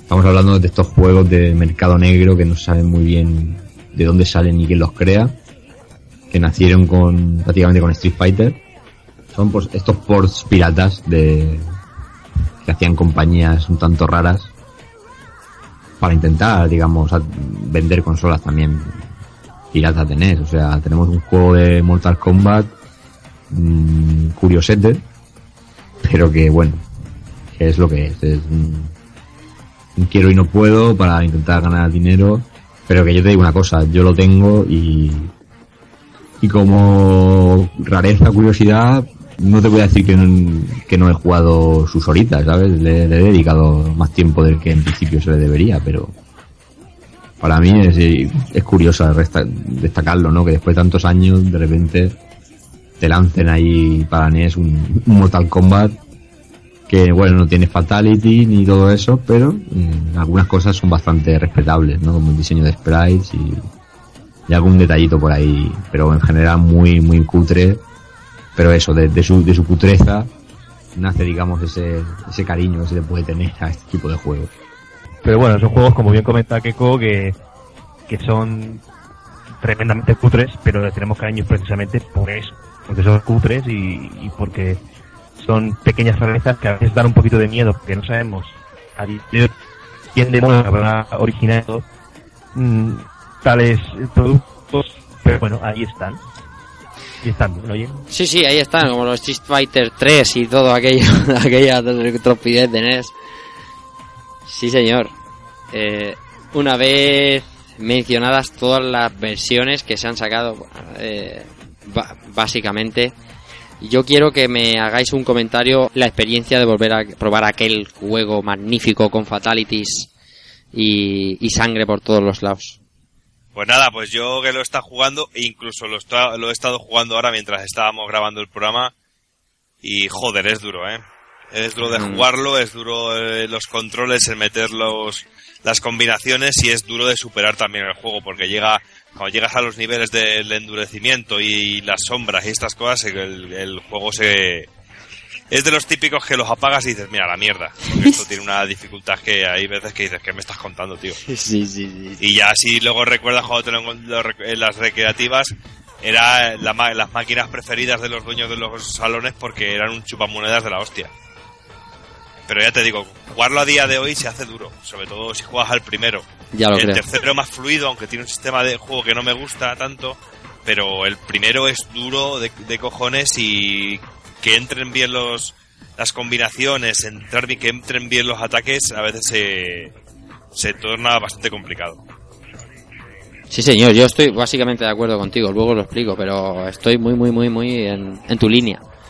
Claro, y es que luego llegas a llegas a enemigos finales como Goro y estas, y es que ahí, sí, te va a ganar los combates en cero coma. Ya te digo. Te ya- agarra una vez, te pega dos golpes adiós. Y otra vez vuelta a empezar y vuelta a empezar y vuelta a empezar.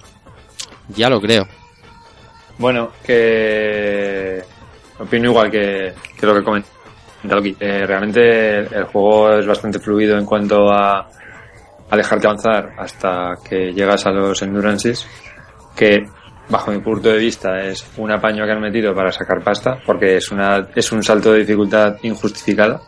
Es, es ser difícil por ser difícil, o sea, no, no le encuentro otra justificación y luego ya pues sí los jefes finales se espera que sean se espera que sean complicados eh, a ver la versión arcade se deja jugar las versiones ya los juegos domésticos un poco menos pero bueno eh, ahí está siempre el componente nostálgico que nos hace recuperar lo que a lo que jugábamos cuando cuando éramos más jóvenes y bueno tampoco son tan no nos sangrarán los ojos dejémoslo ahí y lo que sí que doy cuenta, que sí que me he dado cuenta rejugando la versión arcade es que tiene algunas mecánicas que son un poco, un poco lol. O sea, por ejemplo, una que me ha gustado bastante es cuando te lanzas con Lucain con la patada voladora y te la bloquean con el, con el, pulsando al, al botón de block y te quedas flotando en el aire. Es, es como bastante, ¿cómo? ¿Cómo? Me he lanzado hacia ti, me paras, es increíble. Y bueno, ¿no? otros, con otros personajes y demás. Pero bueno, yo creo que la versión de arcade, eh, aun siendo bastante difícil, bastante, es, es una, no sé, es una, te- es, jugablemente es que es muy rápido. Es- los combates se pasan en un plis. Sí. No, no duran nada realmente porque eh, hay algunos golpes que son excesivamente potentes y tampoco te dejan mucho, mucho margen para la, para la estrategia. Es, o sea, intentar, intentar dar más leches que el, que el otro eh, lo antes posible e intentar terminar pronto. Bueno, no sé, eh, ya digo que yo creo que sí que se deja jugar, es duro.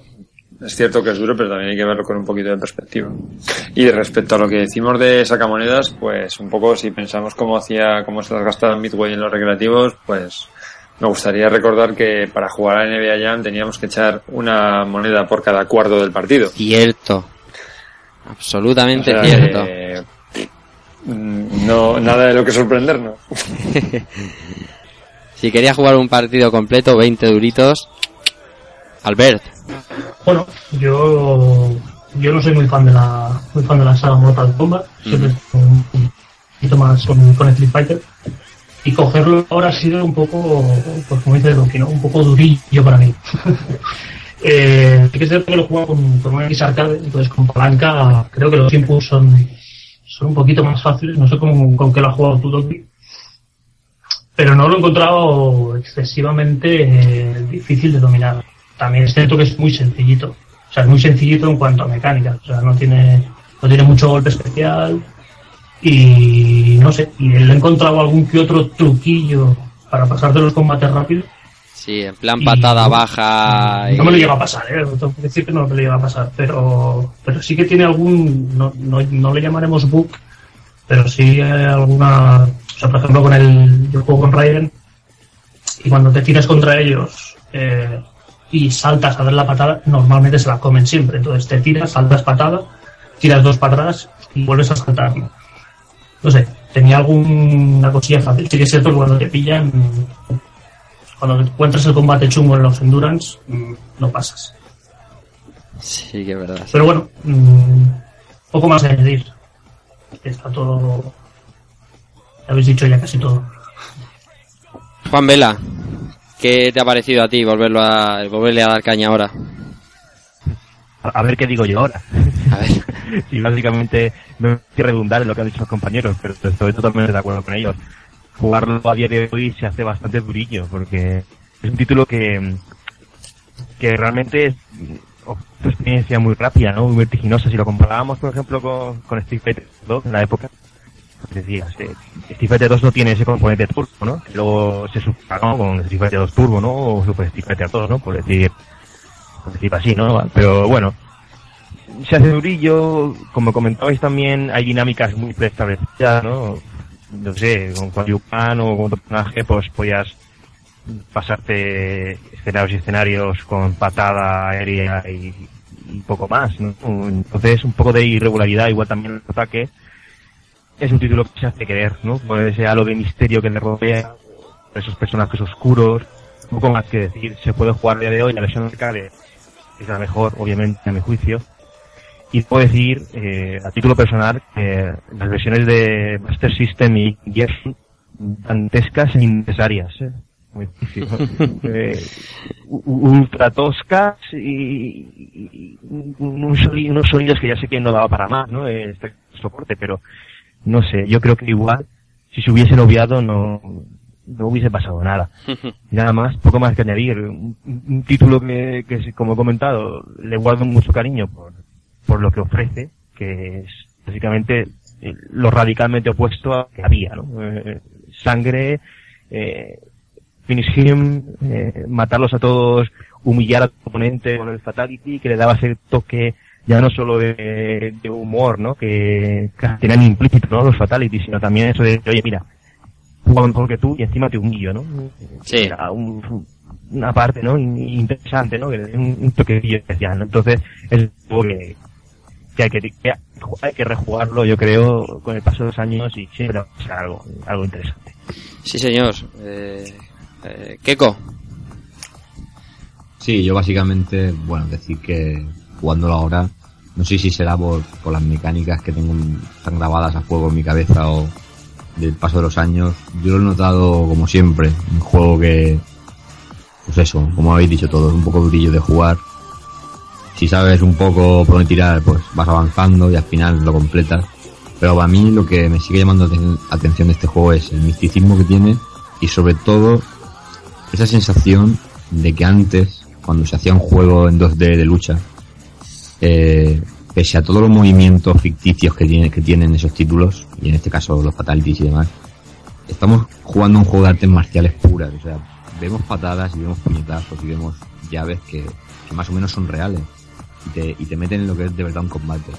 Y hoy en día, sobre todo a raíz de la llegada de juegos como Tekken y demás, se separa mucho. Cuando hablamos de 2D, hoy en día ya tiramos un poco ya por, por juegos con muchas magias, con, con demasiados efectos.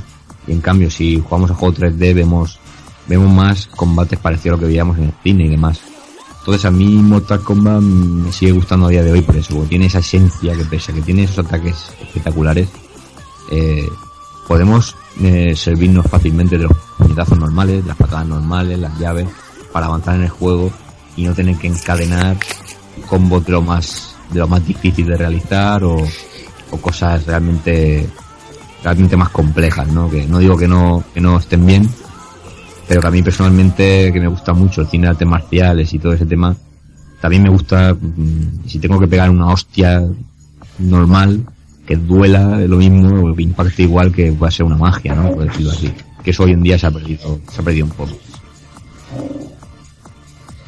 Bueno, yo por mi parte, como ya os he comentado a alguno de vosotros, eh, a mí me parece que la digitalización de personajes está bien, pero creo que era demasiado pronto, me parece.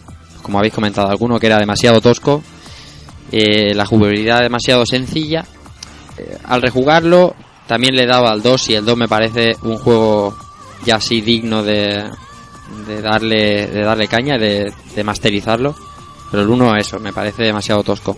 Muy de acuerdo también con, con Keiko y tal, eh, la, la intrahistoria que tiene este, este título y las pequeñas curiosidades que tiene lo que le hacen tan mágico y tan entrañable para, para todos los jugadores porque cuando salió fue como un pequeño boom después de, Street Fighter.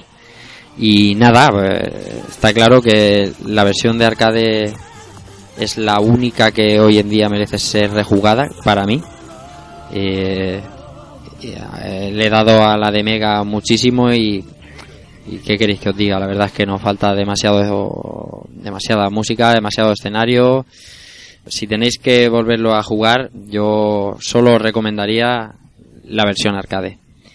Y nada más que añadir un absoluto juegazo y yo creo que le hemos dado el repaso que merecía y creo que es el momento de pasar a despedirnos. Yo creo, Rafa, sí. que la base es que nadie en este mundo estaba preparado para Mortal Kombat.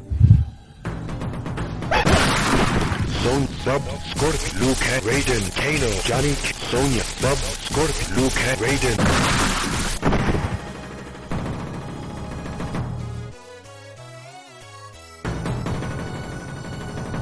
Liu Kang wins. Fatality.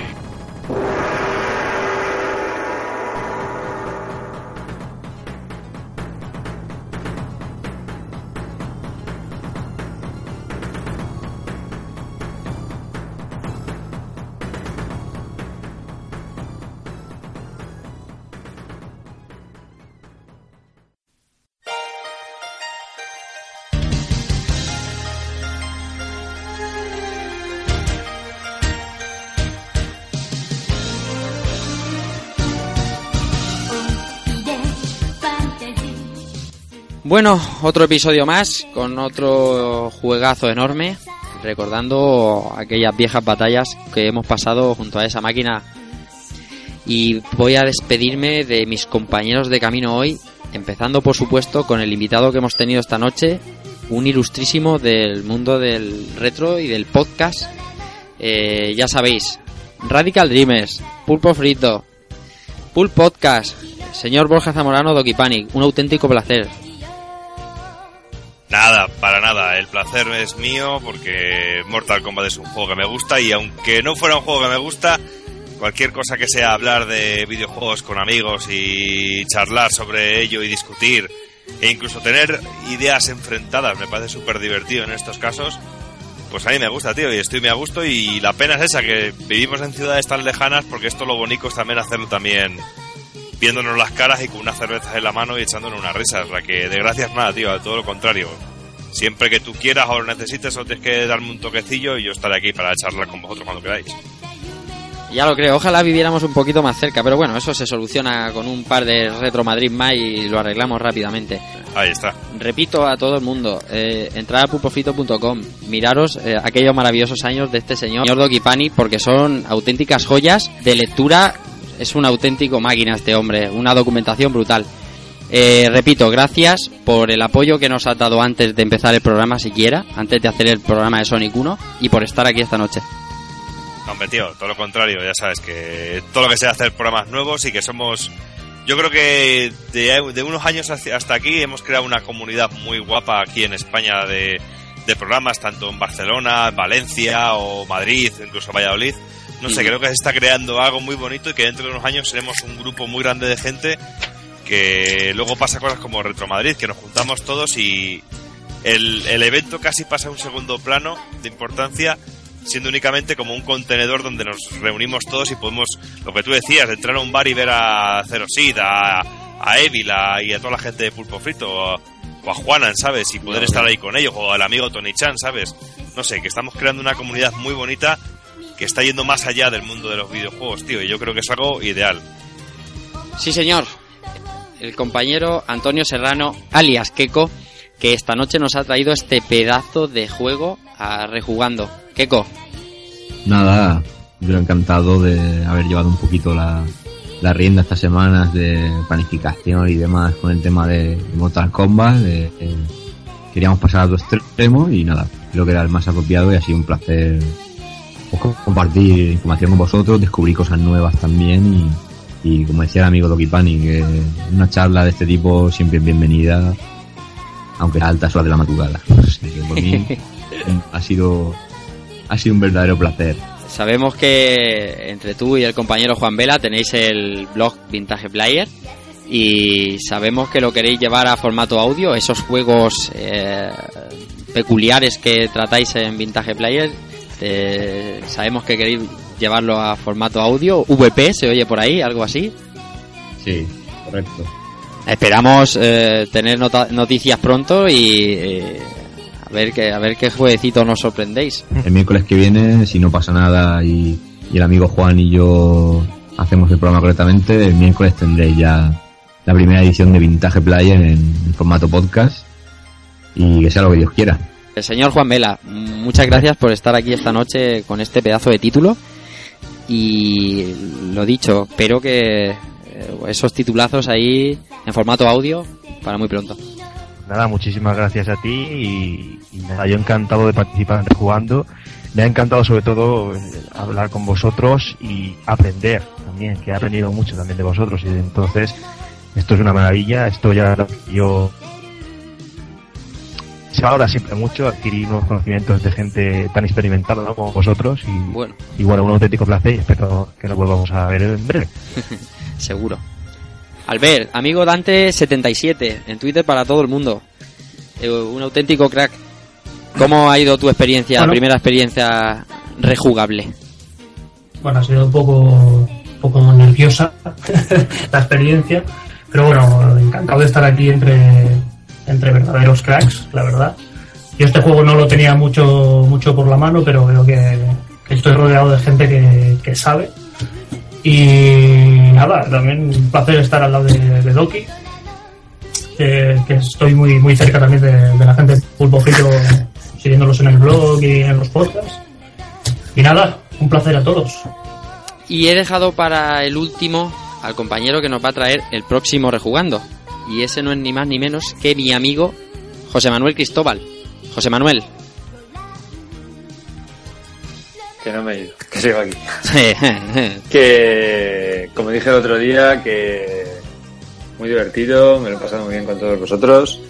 Eh, esperando que, bueno, que ayude a la gente a recuperar esta pequeña joya que ha quedado un poco en el olvido, al menos la primera versión. Y que, nada, dispuestos ya a preparar el, el siguiente programa. Con muchas ganas. Además es un pedazo de título. Yo te brindo la, la exclusiva de, de darlo tú. Eh, bueno, pues después de, de este cambio tan brusco que hemos tenido, pasando de, de Sonic a Mortal Kombat, eh, queremos volver otra vez a algo que sea un poco menos intenso, más, más suave y vamos a optar por, por una, por una recreativa que a mí personalmente siempre me ha, siempre me ha gustado mucho y que no es otra que Toki, también conocida como Juju en, en el mercado japonés. Sí, señor, qué pedazo de arcade que vamos a tratar eh, de aquí a 15 días. Toki, qué gran juego. Y cuántos recuerdos guardamos de él. Pues nada, solo me queda despedirme a mí. eh, repito, eh, dar las gracias a la gente que nos ha descargado, la gente que nos está ayudando a la promo, la gente que nos comenta en Ebox y, y nada más. Y a la gente, toda la gente que nos está mandando mensajes de apoyo. Eh, y nada, lo mismo que decía la semana pasada. Espero que os lo paséis también vosotros escuchándolo como nos nosotros eh, elaborándolo, haciéndolo. Y os espero dentro de 15 días con Toki. Y nada, un saludo de Rafa Valencia para todos y chao.